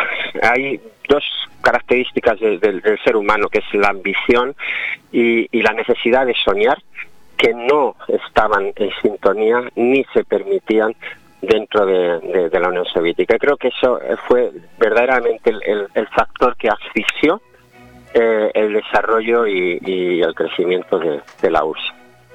Oye, eh, creo que, bueno, yo coincido plenamente con lo que estás diciendo tú. A mí hay una cuestión que, con referencia a la videoconferencia que hemos visto antes de ayer, en donde se ha vuelto a poner de manifiesto el gran, eh, digamos, problema que se está ocasionando con la acumulación de tropas rusas en la frontera con Ucrania, hay una cuestión que yo tengo mucho interés en preguntarte y además hacerlo de manera pública, no solo privada. Si son tres las eh, potencias que se ponen de acuerdo para la disolución de la URSS, como son Bielorrusia, la propia Rusia y Ucrania, ¿por qué 30 años más tarde mm, es tan pésima la relación de Rusia con Ucrania hasta el punto de intentar invadirla de manera constante y tan magnífica la relación de Rusia con Bielorrusia? ¿Por qué? Bueno, eh, pues tenemos que volver un poco a los antecedentes. Primero, este, este acuerdo lo firma Yeltsin. Por cierto, eh, eh, en ese momento Ucrania era una potencia nuclear, es decir, existía arsenal nuclear en, dentro del territorio ucraniano. Ucrania cede todas las armas nucleares a Rusia, que es la que se convierte en heredera del sujeto político internacional, claro, o sea, hay que tener en cuenta que la Unión Soviética al, desaparecer, bueno, pues había créditos, había acreedores, había deudas, ¿no? Eh, Rusia se declara heredera a todos los efectos de la Unión Soviética. Y por lo tanto, pues, eh, entre otras cosas, y sobre todo, muy importante, el arsenal nuclear. Entonces, eh, todo el arsenal nuclear que estaba repartido en todas, en, en, distintas repúblicas soviéticas, se concentra en Rusia, ¿vale? Por cierto, Yeltsin, en ese momento, a cambio de la cesión de, todo el, arsenal nuclear a Rusia, confirma, confirma el territorio de Crimea que había sido regalado por Khrushchev a Ucrania en los años 50, bueno, pues confirma, digamos, la soberanía de Ucrania sobre Crimea, precisamente a cambio del, del, del, arsenal nuclear que, cede, ¿no? Y aparte también unas concesiones en el puerto de Sebastopol, en el Mar Negro, para la Marina rusa. Bien. Eh, ¿Qué ocurre? Aparece Putin. Y Putin realmente lo que quiere y desea es restablecer la URSS. Él lo definió a la caída de la URSS como el mayor, la mayor catástrofe geopolítica del siglo XX. Lo cual dice mucho de su manera de pensar, como si el siglo XX hubiera estado exento de catástrofes, al menos En, Por ejemplo, Primera Guerra Mundial y Segunda, pues no sé, este hombre que está la, la Revolución China, las dos guerras mundiales, la Revolución China, incluso la Revolución Soviética, en términos de pérdida de vidas humanas, pues no hay ningún punto de comparación. Pero bien, esto es, nos dice mucho de cuál es eh, su consideración del mundo y cuál es su consideración de cuál es el papel que debe jugar Rusia. Y, Putin está, lógicamente, en una partida de recuperar el, imperio soviético. Primero, incluso para, para su consumo interno, porque es una manera suya eh, de subsistir también políticamente. Entonces, en un principio, hace años, eh, Mm, Putin estaba peleado con, Lukashenko, porque Lukashenko estaba un poco girando hacia Occidente y eso ponía de los nervios a Putin. ¿Qué ha ocurrido? Pues que Lukashenko no deja de ser un, dictador suelo y Occidente, Europa en este caso, le ha dado la espalda.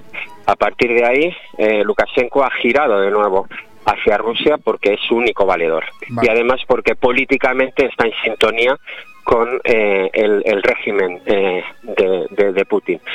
Y, eh, o sea, es eh, más, eh, la, la re- la respuesta a mi pregunta es más, un giro en la forma de entender las cosas por parte de Bielorrusia hacia Rusia Exacto, que no de. Ucrania, que se mantiene, digamos, en las mismas posiciones. Exacto, y hace 30. Ucrania, pues lógicamente, es, es, ha girado también hacia Occidente. En, en la- en- en el año 2008 pidió formalmente su ingreso en, la OTAN. Eh, empezaron las negociaciones, están estancadas porque evidentemente es un- una jugada mm, geoestratégica eh, que hay que medir mucho. Es decir, eh, Rusia se sentiría y se siente, y así lo proclama, muy amenazada en el caso de que Ucrania entre en la OTAN. Sí, es una de las cosas que pidió el otro día, ¿no? En la reunión Exacto, con, con- ese es su, su anatema. Entonces, bueno, pues a partir de ahí se explica lo de Crimea, se explica lo de las provincias del este de, de Ucrania, Donetsk y, y Luhansk, se explica también eh, la primera revolución naranja que hubo en el 2004,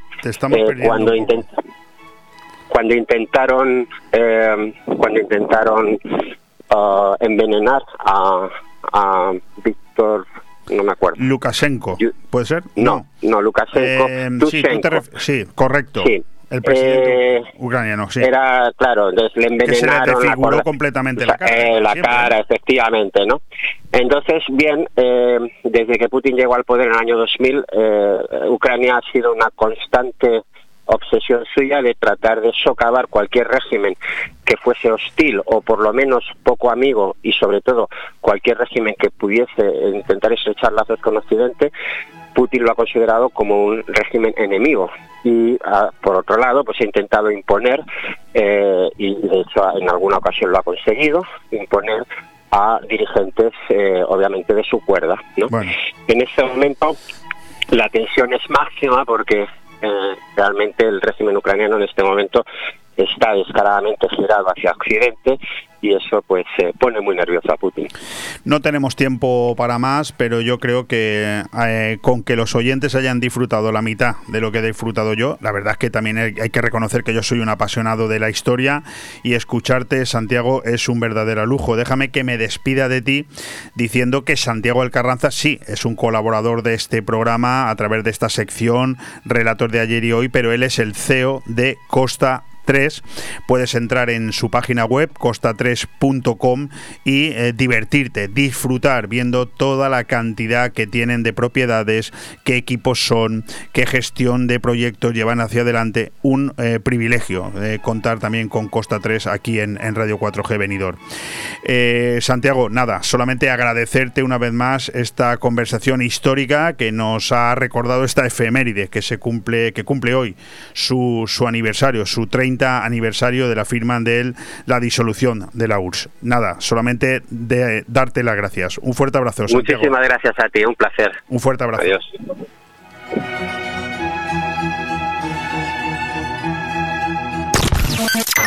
Radio 4G Benidorm, tu radio en la Marina Baja. Cariño, ¿te imaginas un lugar para desayunar, comer o cenar en un precioso restaurante italiano y junto al mar? Claro, y elegir un fantástico cóctel al atardecer. Mamá, papá, y comernos un helado riquísimo. Mmm, ¡Qué rico! Para aquellos que lo quieren todo, Pinocchio, un lugar fantástico para disfrutar de buenísima comida italiana, una variedad infinita de cócteles de ensueño y helados artesanos. Pinocchio es más que un restaurante y lo puedes disfrutar entre amigos o en familia. En Playa de Levante, junto al Heartbreak. Pinocchio, el vero gusto italiano. Badabadum, badum, badum, badum, badero, que es aquello que reluce en lo alto del castillo. Es un cartel de rojiza que me está vendiendo el piso. Badabadum, badum, badum, badum, badero. Grupo Rojiza, inmobiliaria, gestoría inmobiliaria, seguros, administración de fincas y servicios y suministros para el hogar. Rojiza, tu centro global del hogar. www.gruporojiza.com ¿Quieres renovar el DNI o solicitarlo por primera vez sin colas y aparcando cómodamente? Pues ahora tienes tu oportunidad, porque el 14 de diciembre la oficina itinerante del DNI de la Policía Nacional estará en La Nucía, en el local de asociaciones, pero solo atenderá con cita previa. Pide tu cita para la oficina del DNI en el Ayuntamiento de La Nucía o en el 965 870700. Recuerda, el 14 de diciembre la oficina del DNI estará en La Nucía para facilitar tus gestiones. Solicita tu cita previa y renueva el DNI sin colas. Ayuntamiento de la Nucía. Fem Poble. Fem Futur. Celebra la Navidad en Benidorm Palace. Los días 25 y 26 de diciembre reúne a familiares y amigos en una fantástica cena elaborada para la ocasión, amenizada por Terra, el espectáculo de Benidorm Palace y con la música de la orquesta New Bamboo. Y si tienes comprometida la cena, puedes venir directamente a disfrutar de la actuación. La Navidad se celebra los días 25 y 26 de diciembre en Benidorm Palace. Información y reservas en el 96 585 1660. La Guía, la revista de siempre. Desde que volvimos, volvimos, somos la revista de referencia en la Marina Baixa con más de 30 años a tu servicio. La revista de eventos, fiestas y comercio que puedes encontrar cada 15 días en los mejores sitios, ayuntamientos, centros sociales, loterías, estancos y comercios de nuestra zona. La Guía, la revista que nos comunica a toda la Marina Baja con la información más directa para nuestro turismo, en miles de negocios y en la web laguiamarinabaixa.com. La Guía, tu revista, la de siempre. Un año más, ya está aquí la Navidad. Cenas de empresa, en la cabaramonesa, cenas de empresa, en la cabaramonesa, ven a disfrutar con amigos y compañeros. Cenas La Navidad es para compartirla, así que date prisa y reserva. Comidas y cenas de empresa en la Cava Aragonesa. Consulta menús y precios en el 96 680 1206. Aire Fresco. Programa patrocinado por Hotel Don Pancho, Fomento de Construcciones y Contratas, Exterior Plus y Actúa, Servicios y Medio Ambiente.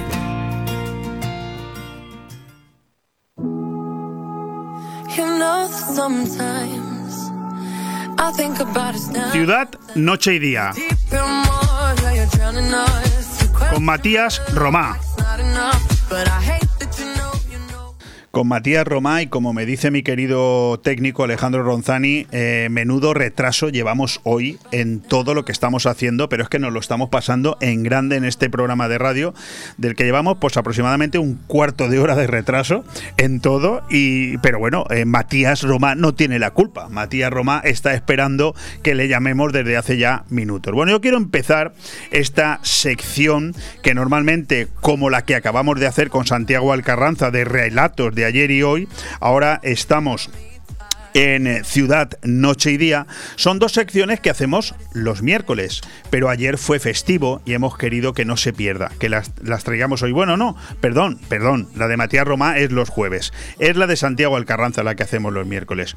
Yo quiero empezar diciendo que llevamos ya unas cuantas semanas precisamente analizando junto a Matías Romá eh, dentro de esta nueva sección de Ciudad Noche y Día, pues todos, todos los pormenores de una gran empresa que realiza su trabajo por y para una sociedad, actuando como lo hacen los buenos árbitros, intentando pasar desapercibido, ¿verdad?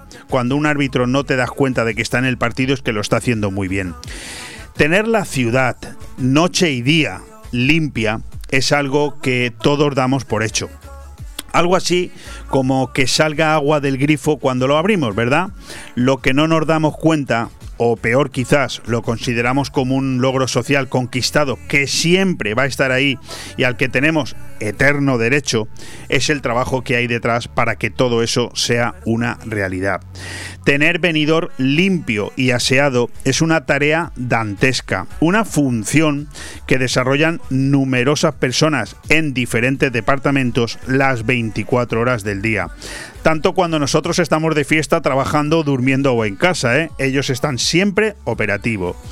Aquí venimos conociendo mucho más esta labor desde hace unas semanas en un espacio que ya se ha convertido tanto en apasionante como en insustituible. Terminamos la pasada semana precisamente hablando de anécdotas con Matías y seguimos hoy con muchas más cosas que conocer. Bueno, Matías Romá es el máximo responsable del servicio en FCC aquí en Benidorm. Él es el encargado general de ese servicio de recogida en Benidorm y de limpieza viaria. Matías, ¿qué tal estás? Hola, buenas tardes, muy bien. ¿Me he equivocado, me he equivocado en mucho de lo que he dicho o en poco? No, no, en principio todo lo que expones la, es así, es así, es la realidad de nuestra ciudad.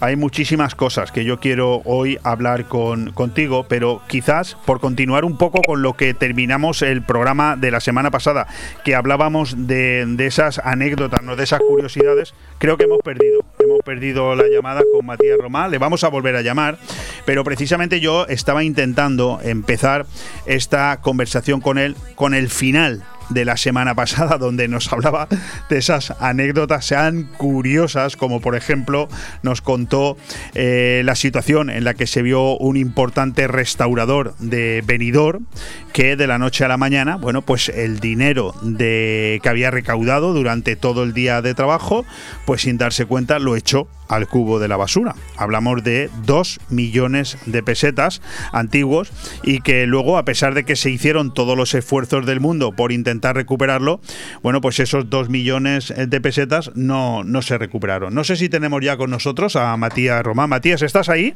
Sí, sí. Estaba recordando esa anécdota que nos contaste el, en la semana pasada. Y ahora quería continuar yo con los mitos con los mitos. Es decir, hablamos de anécdotas y hablamos de mitos. Por ejemplo, por poner un ejemplo, un mito es el baldeo de las calles, ¿verdad? Y yo mm, siempre me he hecho una pregunta que me imagino que te, que te mm, harán también muchos ciudadanos más. ¿Por qué se baldea una calle, por ejemplo, cuando llueve? Efectivamente, es, eso es un mito de... es algo lógico que, que alguien se pueda preguntar cuando está eh, marchándose a casa o yéndose a trabajar y en alguna ocasión ve, ve a algún operario de, de fomento baldeando una calle, una plaza, una acera eh, y ve que está lloviendo, eh, se preguntan muchas veces, incluso no lo hacen, no lo transmiten así, que por qué estamos baldeando en, en ese momento, ¿no? Entonces, por supuesto que nosotros no nos podemos abaldear una calle o cuando está torrencialmente lloviendo, pero sí que necesitamos, antes de que incluso pare de llover, en muchísimas zonas, porque se ha levantado alguna arqueta, alguna invernal, alguna tapa de alcantarillado, han salido exhibiados, han salido toallitas, han salido restos de, de, de basura, de excrementos, etcétera, y necesitamos actuar antes de que se seque porque si eso se seca, después hay que ir allí casi casi como si dijéramos con una espátula o con un tipo para... Me lo he imaginado, ¿eh? Para poder, eh, aparte del olor que, que, desprenden en este momento las, las, arquetas, porque no suele ocurrir mucho al año, pero ocurre, temporalmente ocurre, pues tenemos que actuar de inmediato, incluso antes de que, de que eso se seque y poder dar eh, un servicio a la ciudad, que, que esa calle se pueda transitar casi casi en cuanto pare de llover tiene que volverse a estar abierta esa zona. Entonces nos ocurren varios puntos importantísimos. Primera línea de playas, por supuesto, porque siempre al final toda el agua va a parar a la playa, porque nuestra infraestructura de ciudad está abocada un poquito, digamos, en dirección hacia la playa ¿eh? y, y, y tenemos que actuar de inmediato. Ese es un mito que mucha gente se lo pregunta cuando lo explicas, pues tiene su lógica, pero es difícil de entender si no lo sabe. Bueno, yo quería mmm, darte la posibilidad de que seas tú el que si quieres hablarnos de algunos otros mitos que a mí se me puedan escapar y que tú tengas en la mente como habituales, pues adelante. Sí, sí hay uno muy importante que además eh, a mí me preocupa, ¿no? Cuando mandamos un servicio, a lo mejor que hay un un buzón de soterrado de selectivo o, hay un punto verde donde tenemos vidrio, cartón, envases, RSU, ropa. Tenemos tanta cantidad de residuos que en un momento determinado puede estar el buzón eh, atascado o lleno, desbordado por cualquier circunstancia. Incluso un operario de una empresa eh, de un repartidor lleva unos embalajes de, de unas neveras o de unos eh, electrodomésticos y ¿qué hace? Bueno, pues piensa que lo mejor es meter el plástico dentro de ese buzón, resulta que después empiezan a llegar vecinos y nos llaman todos preocupados, oye, esto está desbordado, está lleno, etcétera. Entonces, ¿qué ocurre? Que mucha gente cuando nos ve que llegamos al hacer una limpieza completa de esa área, podemos encontrar cartón, envases, suelto, basura, suelta, incluso ropa mojada en, malas condiciones, todo eso va a parar al mismo vehículo. No quiere decir con ello que esto luego se tire todo al mismo sitio, porque esto después en, en el destino final, en la planta, allí se hace una segregación y un triaje que vuelve eh, a separarse cada, cada residuo donde debe de ir y donde se va a reciclar y darle su destino final. Todo lo que es la colaboración ciudadana en todos los puntos que tengo que destacar, aprovecho la ocasión de destacar el barrio de Alfredo Corral, Virgen de la Merced, que tenemos, es la zona de Benidorm que más se recicla. Eh, en la calle Salamanca, esquina con folletes, la avenida de Sixo, son unos puntos que, que hay que destacarlo. Y la calle Amanecer son los sitios de la ciudad que más se recicla. O sea, hay que destacar esto para que los vecinos lo sepan, que son unos puntos que no tenemos un contenedor, tenemos dos y vamos día sí, día no, porque la, la efectividad del reciclaje en estos puntos es extraordinario. Bueno, has dicho muchísimas cosas en muy poco tiempo. Es decir, en el apartado de mitos te has centrado en el reciclaje, cosa que me ha encantado, porque es cierto que a veces cuando llega un camión no conseguimos entender por qué se acumula todo en el mismo soporte, pero claro, luego está esa segregación, ese triaje que se hace en, la, en el punto de destino y que por lo tanto el usuario no tiene que tener problemas en que eso se va a hacer así. No hace falta que nadie os vigile porque para eso soy suficientemente profesionales. Me ha sorprendido, ¿no? Esos, esos puntos soterrados esos puntos verdes que se llenan, ¿suele ser muy habitual que se llenen? No, no, puede haber, eh, puede haber eh, todo. Nosotros tenemos una ruta fijada eh, que, hay contenedores que tenemos que ir día sí día no y hay contenedores que se recogen una vez cada 15 días. Esto está totalmente estudiado. Hay 200 mm, contenedores de cartón, 200 contenedores de envases, de, de vidrio. No te puedo decir la cantidad exacta, pero supera los 400 eh, contenedores porque lo lleva otra empresa. Entonces, nosotros tenemos es como, digamos, todo está eh, debidamente organizado para que si alguno incluso se desborda porque no, no corresponde y se ha desbordado porque alguien ha, reciclado más, ha habido algún, alguna anomalía en esa zona y se ha reciclado más. Anomalía me refiero a incidencia positiva, que se ha reciclado más. Entonces lo que hacemos es modificar la ruta para vaciar ese contenedor. Muchas veces los vecinos, el mismo ayuntamiento te puede solicitar que en un punto X que se ha recogido ayer, pues se ha vuelto a llenar hoy pues automáticamente vamos y lo, y lo descargamos. Oye, ¿habéis pensado en la posibilidad, a ver si te doy una idea, desde FCC Medio Ambiente de generar un premio anual? Porque me ha encantado lo que has dicho, por ejemplo, de barrios como Alfredo Corral o Virgen de la Merced o calles como Salamanca o Amanecer, donde, bueno, pues tú mismo lo estás diciendo y eres el responsable del área, ¿no? Estar destacando esa cantidad de reciclaje que se hace en esas zonas tan concretas. ¿No sería oportuno también premiar esa actitud? Claro, eh, claro. Eh, eh, eso, como venimos de un contrato que ya lo hemos hablado en alguna ocasión, tan antiguo, pues mm, nos tenemos que modernizar y, estamos a un paso de llevarlo a cabo, porque en breve el pliego saldrá y, y en breve habrá un contrato nuevo.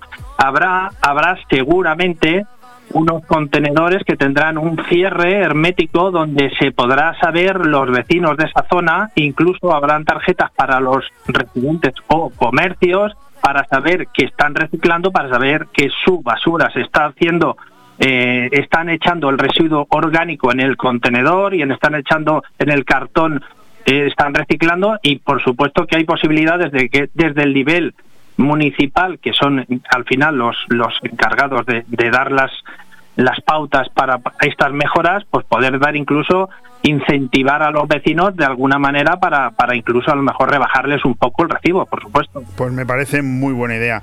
Mm, no sé si nos va a dar tiempo a todo lo que tengo previsto, vamos, ya te digo que no, seguro. Pero hay un tema que estos días está siendo actualidad a nivel eh, nacional y es esa climatología tan adversa que está amenazando muchos puntos del norte de España. Vosotros como empresa, como FCC Medio Ambiente, cuando llegan este tipo de avisos de una climatología adversa en la que de golpe se puede acumular mucha agua en las calles. También has hablado de ese desbordamiento que no suele ser habitual, pero que de vez en cuando sucede de las arquetas. Por un lado te quería preguntar cómo es el nivel del subsuelo en venidor, aunque no sea competencia tuya, pero quizás por experiencia sí lo sepas, si, si aguanta mucho, aguanta poco. Y también quería preguntarte por esa climatología, ¿cómo os preparáis ante este tipo de avisos?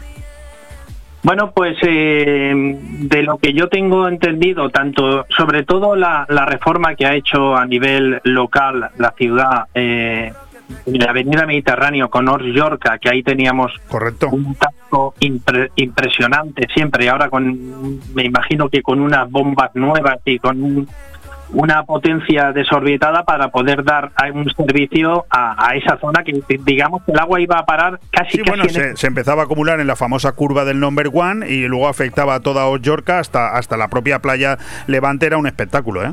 Efectivamente. Entonces, eso ya no está ocurriendo, eso se ha subsanado, que es, un, una, es, es importante para la ciudad tener toda, toda esa infraestructura ya en, en unas condiciones óptimas. Pues las demás, yo, yo tengo, nosotros tenemos eh, los compañeros de Hidracua o servicios técnicos que unos días antes empezamos a, o colaboramos con ellos con levantar arquetas, levantar invernales que, que puedan, que está a punto de caer una tormenta importante para, para que el agua filtre más fácilmente, aparte de que se limpian también por dentro, siempre in- incluso los caudales de, de los ríos y los, de los los pasos de, de acequias o los pasos, por ejemplo, del paseo de Poniente, donde teníamos allí la policía de playa, antigua Cruz Roja, que ahora se ha canalizado. Entonces, todo eso ha mejorado muchísimo la infraestructura de la ciudad. Pues yo, querido Matías Romá, menos mal que no te tengo delante para que me pegues eh, un capón, ¿eh? pero tenemos al alcalde de Benidorm prácticamente ya esperándonos al otro lado del teléfono y llevamos 10 minutos de retraso en el inicio de ese programa Vive el comercio de tu ciudad. Yo quiero agradecerte muchísimo todo lo que nos has contado y tranquilizarte en el sentido de que con todo lo que nos has escrito tenemos para los próximos 4 o 5 programas todavía. O sea que vamos a tener eh, muchas conversaciones más eh, los jueves aquí en Radio 4G, pero hoy no tenemos tiempo para más. Te quiero, por tanto, agradecer todo lo que de una manera tan, tan fácil de comprender nos has hecho ver del trabajo y la labor que hacéis ahí tantísimas personas, tantísimos compañeros en FCC Medio Ambiente. Muy amable, pues para nosotros es un placer eh, darnos a conocer y que la gente nos vaya valorando un poco más. Fantástico, Matías, un fuerte abrazo. Muy bien, gracias.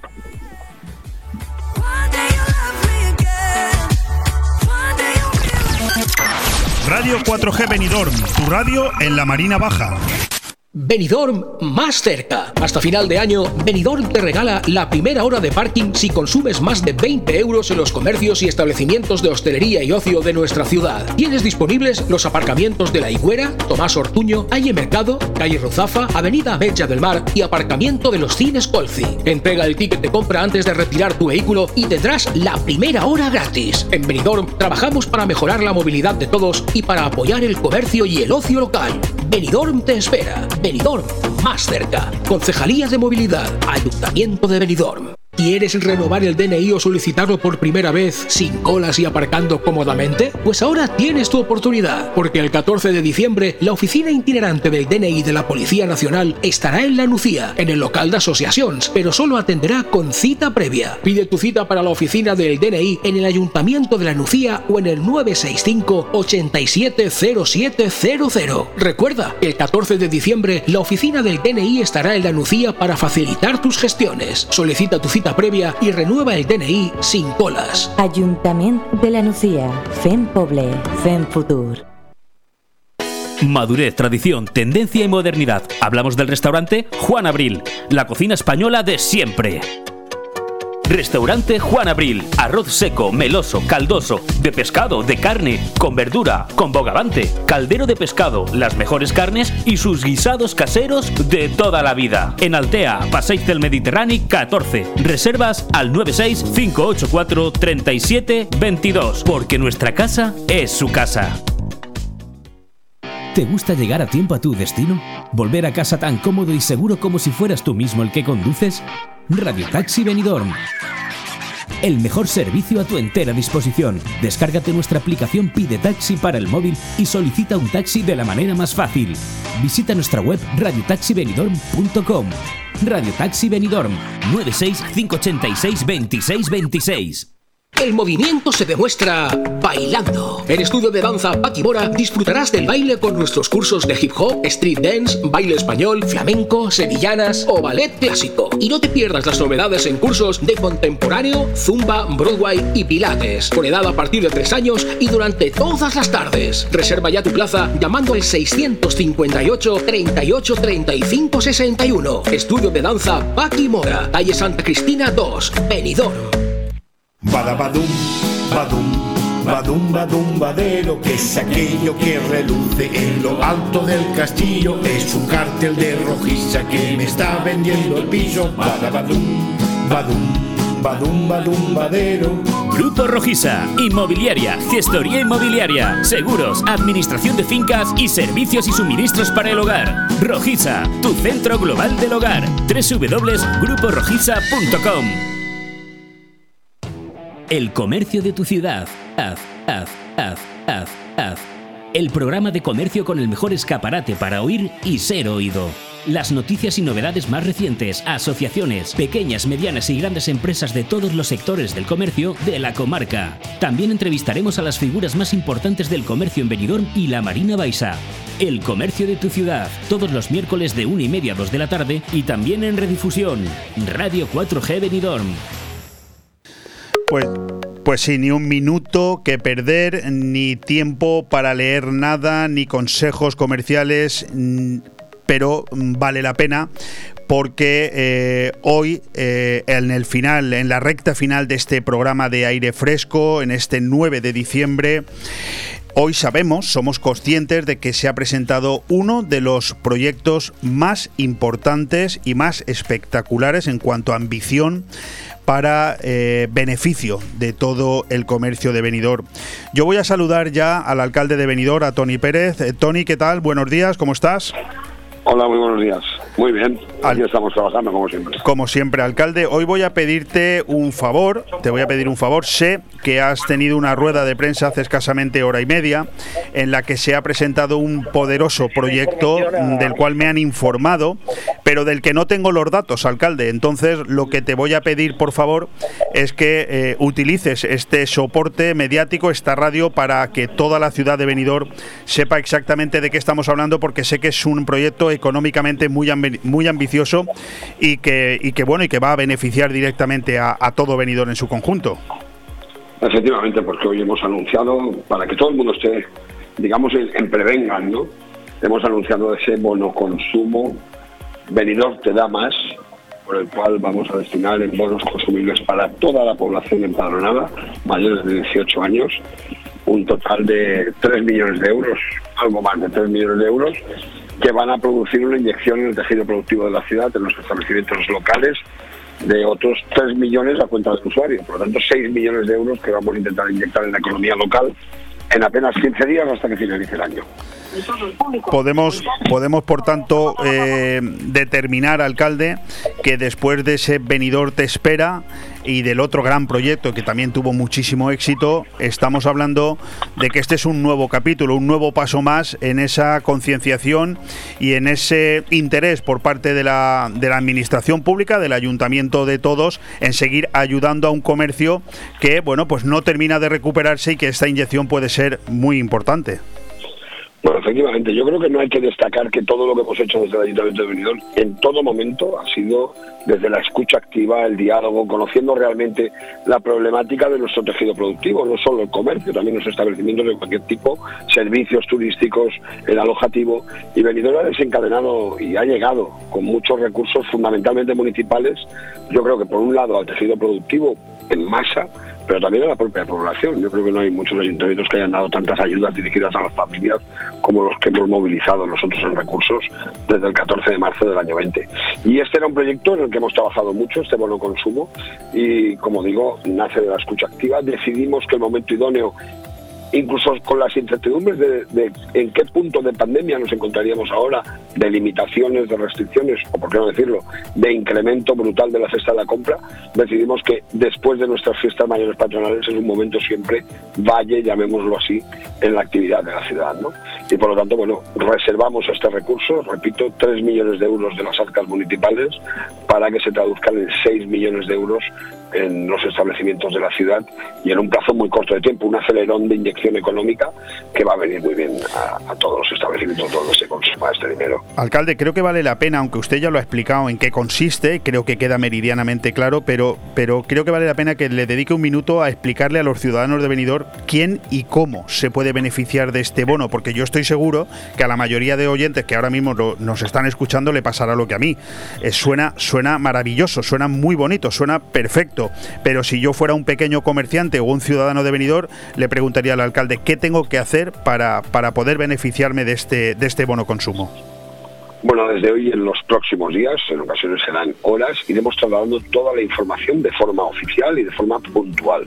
Pero en líneas generales trasladar que estamos hablando de que cada persona empadronada en Benidorm mayor de 18 años, con 18 años cumplidos a fecha 31 de diciembre del año 21, es decir, todos los que tengamos 18 años en más de 18 años, hasta que finalice este año, podremos adquirir un paquete de 5 bonos de 10 euros cada uno. Esto lo haremos a través de una aplicación, de una página web que nos descargará eh, esos 5 bonos de 10 euros, que es así como se, está, se va a repartir, eh, en un código QR. Y por otra parte, estas son las personas usuarias, que a la vez son beneficiarias, evidentemente, y por otra parte tendremos los establecimientos todos los establecimientos o todas las actividades económicas con domicilio en Benidorm podrán a su vez adherirse para que en su establecimiento o en su actividad económica sea canjeable ese bono, un bono o los cinco bonos. Lo único que tenemos que hacer es mirar en esa web o en esa aplicación cuando esté disponible, repito, se repartirá y se llegará a todos los rincones de la ciudad con la información, tanto para personas usuarias como establecimientos beneficiarios. Lo único que habrá que hacer es descargarse los establecimientos, adherirse a la campaña, venidor te da más y los usuarios adquirir el bono. No hay que desembolsar nada a la hora de la adquisición de bono, acudiremos al establecimiento donde queremos celebrar nuestra compra, que esté adherido a esta campaña y en ese establecimiento consumiremos un mínimo de 20 euros para canjear un bono de 10 y por lo tanto 100 euros para canjear 50. Es decir, podemos hacer compras desde 20 hasta lo que queramos. Si superamos los 20 euros podemos canjear un bono de 10 y conforme vayamos superando al final el consumo va a estar repartido en un 50%. Un 50% lo pone este recurso municipal y el otro 50% al consumidor en el producto, consumo, servicio que elige. Es que suena maravilloso, pero créame si le digo que creo que lo es. ¿Por qué 3 millones de euros? Porque hemos calculado para atender a los más de 62.000 es que es lo que es lo que iba es lo que le iba a decir alcalde. es lo que le iba a decir no o sea partiendo de la base de que de bien nacido es ser agradecido y conmigo no va a encontrar usted una queja al contrario yo le voy a felicitar por esta nueva acción porque creo que vale es, es honorable felicitar esta acción y así se lo digo pero pero es muy ambicioso alcalde ¿eh? llegar a sesenta y tantas mil personas en tan poquito tiempo eh, déjeme que le añada mmm, dándole de, no, de nuevo la enhorabuena. 3 millones de euros de las arcas municipales, fantástico. Pero mmm, ¿no tiene usted la sensación con tanta experiencia que tiene política que se les ha echado un poquito el tiempo encima? No, no, al contrario, si esto que estamos anunciando hoy, eh, nuestra intención es que entre operativamente ya el día 15 de diciembre. Lo que queremos es concentrar este consumo en un momento en el que las familias necesitan capacidad para atender sus gastos Perfecto. y lo que queremos es que nuestras empresas sean capaces de atraer consumo por esta cantidad en un momento en el que también lo necesitan. Esto es como anticipar las rebajas pero con porcentajes no, más no, altos de descuento. Sí, la, la, idea es maravillosa. Yo lo que me, y hacerlo y hacerlo para que en Benidorm, eh, bueno, estas Navidades ese luce Benidorm, sí. eh, en realidad brille y brille la economía, movamos la actividad, generemos y sostengamos empleo en un momento en el que lo necesitamos, ¿no? Y por lo tanto, sí, sí, es muy ambicioso, el sistema va a ser muy sencillo.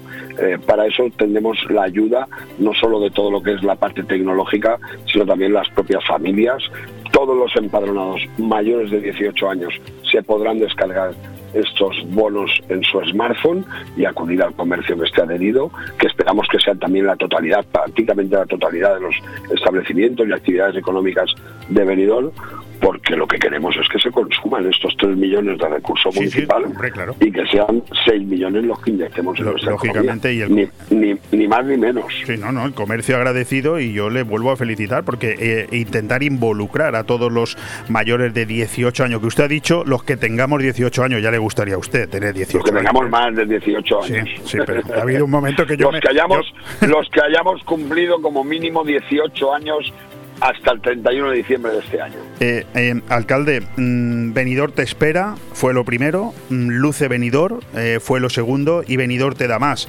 Parece que lo hayan hecho aposta o les ha ido saliendo así, porque la verdad es que mejor no les ha podido quedar.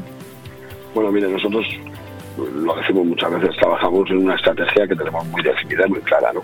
También con la escucha activa. Eh, las fechas no están escogidas ni mucho menos al azar.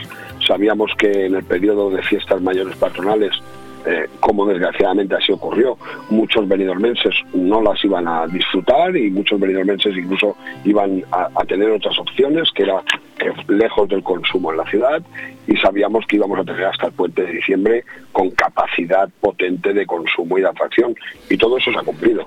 Respecto de los eslóganes, bueno, es que yo creo que estamos eh, en este caso en la cuadratura del círculo porque esos dos grandes proyectos, el Benidorm Te Espera y el Luce Benidorm, en realidad tenían una clara inyección económica en los establecimientos de la ciudad.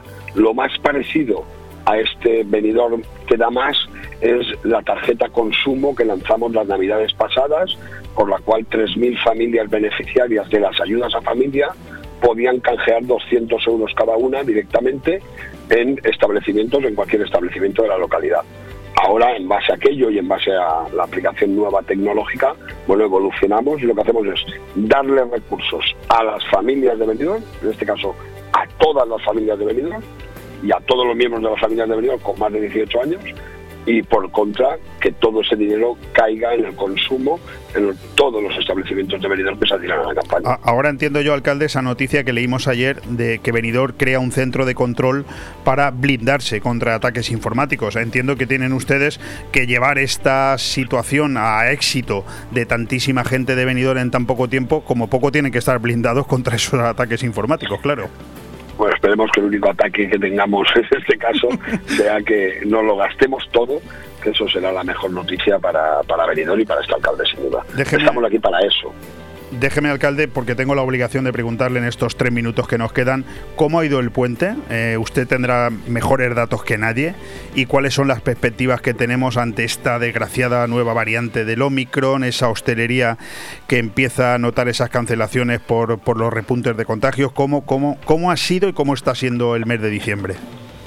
Bueno, yo creo que el mes de diciembre, en lo que ha sido la evolución de estos de estas primeras dos semanas, vamos a decir estos 15 días, se mantiene como lo habíamos eh, pronosticado, ¿no? Eh, Benidorm tiene una fortaleza increíble, ¿no? Y además, eh, hoy además hace un día precioso. Hemos tenido un día de ayer un poco más complejo, pero seguimos liderando la llegada de turistas nacionales y algo que es muy importante, también la llegada de turismo internacional, especialmente británico, al que le acucia el Brexit, al que le acucia sí. la incidencia, pero en cuanto puede y hay movilidad, no renuncia a venir a Benidorm. Y en ese sentido se ha modulado muy bien para todo aquello que estaba en actividad y que estaba abierto. Ahora ya tenemos una masa importante de turismo internacional, fundamentalmente británico. Vemos que zonas como el Rincón de Lois empiezan a recuperar y los que están abiertos desde el minuto uno están teniendo mucha actividad pero es verdad que hay también siempre hay que segmentar, ¿no? Tenemos una hostelería y una restauración que en líneas generales está trabajando excepcionalmente bien, con consumo interno, pero fundamentalmente con turistas, tanto nacionales como internacionales. Tenemos un alojativo que ha superado ya ocupaciones incluso del 90% en algunos momentos puntuales, como en este puente, muchos días del mismo, y por lo tanto la ciudad empieza a tomar un color ya, eh, ya no está cianótica, si me permite la expresión, empieza a tener eh, sonrojadas las mejillas.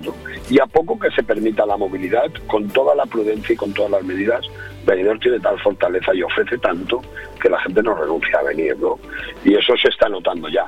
Eh, es verdad que luego hay algún tipo de producto, servicio, establecimiento muy concreto y muy específico en su producto que evidentemente necesita de, eh, otro volumen de, personas en venidor y, de orígenes, pues sobre todo internacionales, pero en líneas generales se está funcionando ya muy bien. Mire, en, eh, hay termómetros, como es el aparcamiento en zonas como la vía parque o la zona del rincón, donde, bueno, la complejidad de aparcar quiere decir que venidor está lleno de gente que viene de fuera. Y eso al final es familias que estamos trabajando. Y eso es lo, lo que toca. Y esto es lo que hay que atender. Fantástico, alcalde. No le, no le interrumpo más. Muchísimas gracias. Enhorabuena por esa noticia que de alguna manera afecta a todos los que estamos empadronados en Benidorm. Y es una magnífica noticia para afrontar este mes tan importante, tan peculiar. Hoy hemos tenido, por ejemplo, aquí don Francisco Galeana hablándonos del Adviento, de la Navidad y de ese nuevo obispo, eh, José Ignacio Munilla, que pronto tendremos entre, entre nosotros. Y es un momento de hablar de paz, de Navidad, de encuentro y de posibilidades. Por lo tanto, de nuevo, muchísimas gracias, alcalde. Pues muchísimas gracias a ustedes, que tengan buenos días. Seguiremos hablando, pero en cualquier caso, estar a todos y atentos a ese bono consumo, tanto si somos persona empadronada en medidor, que tenemos cinco bonos de 10 euros para cada uno, y si somos establecimiento para poder, eh, bueno, captar a ese cliente y canjearlo. Correcto. Efectivamente. Muchísimas gracias, buenos alcalde. Días. Un abrazo. Buenos días, adiós. Un abrazo fuerte. Pues yo sé que mi compañero Ale Ronzani me está pegando la bronca, porque me está diciendo se nos quedan fuera 10 o 12 cuñas que no nos da tiempo a poner, pero bueno, pues eh, yo pedir disculpas a esos anunciantes, por cierto, gracias a esos anunciantes, que son tantos que hoy eran 46 los consejos comerciales que teníamos que incluir en estas dos horas, pero también han sido numerosos los invitados que han querido estar con nosotros. Y eso, oye, eso habla muy bien de un programa de radio. Eso significa que nos quieren los empresarios porque se nos escucha y nos quieren los invitados porque, porque de alguna manera saben que lo que aquí digan va a tener una, una repercusión. Por lo tanto, yo encantado de, de decirlo. Nos quedan 45 segundos para despedirnos quiero dar las gracias. Hay algo que está sonando, Ale, que estoy escuchando y no me deja, no me deja. Vale, perdón. bueno, quería despedirme de, todos ustedes, eh, de todos vosotros, dando las gracias a don Francisco Galeana, párroco de San Francisco de Asís, a Dona Plumer, la concejala de mercados del Ayuntamiento de Finestrat, a Santiago Alcarranza, a Matías Romá, que nos han hablado en sus secciones, relatos de ayer y hoy, ciudad, día y noche, y por supuesto al alcalde Tony Pérez, que lo hemos tenido en este reducido espacio de Vive el Comercio de tu ciudad, presentando ese eh, espectacular bono consumo. No hay tiempo para más. Mañana a la misma hora y en el mismo lugar. Un fuerte abrazo.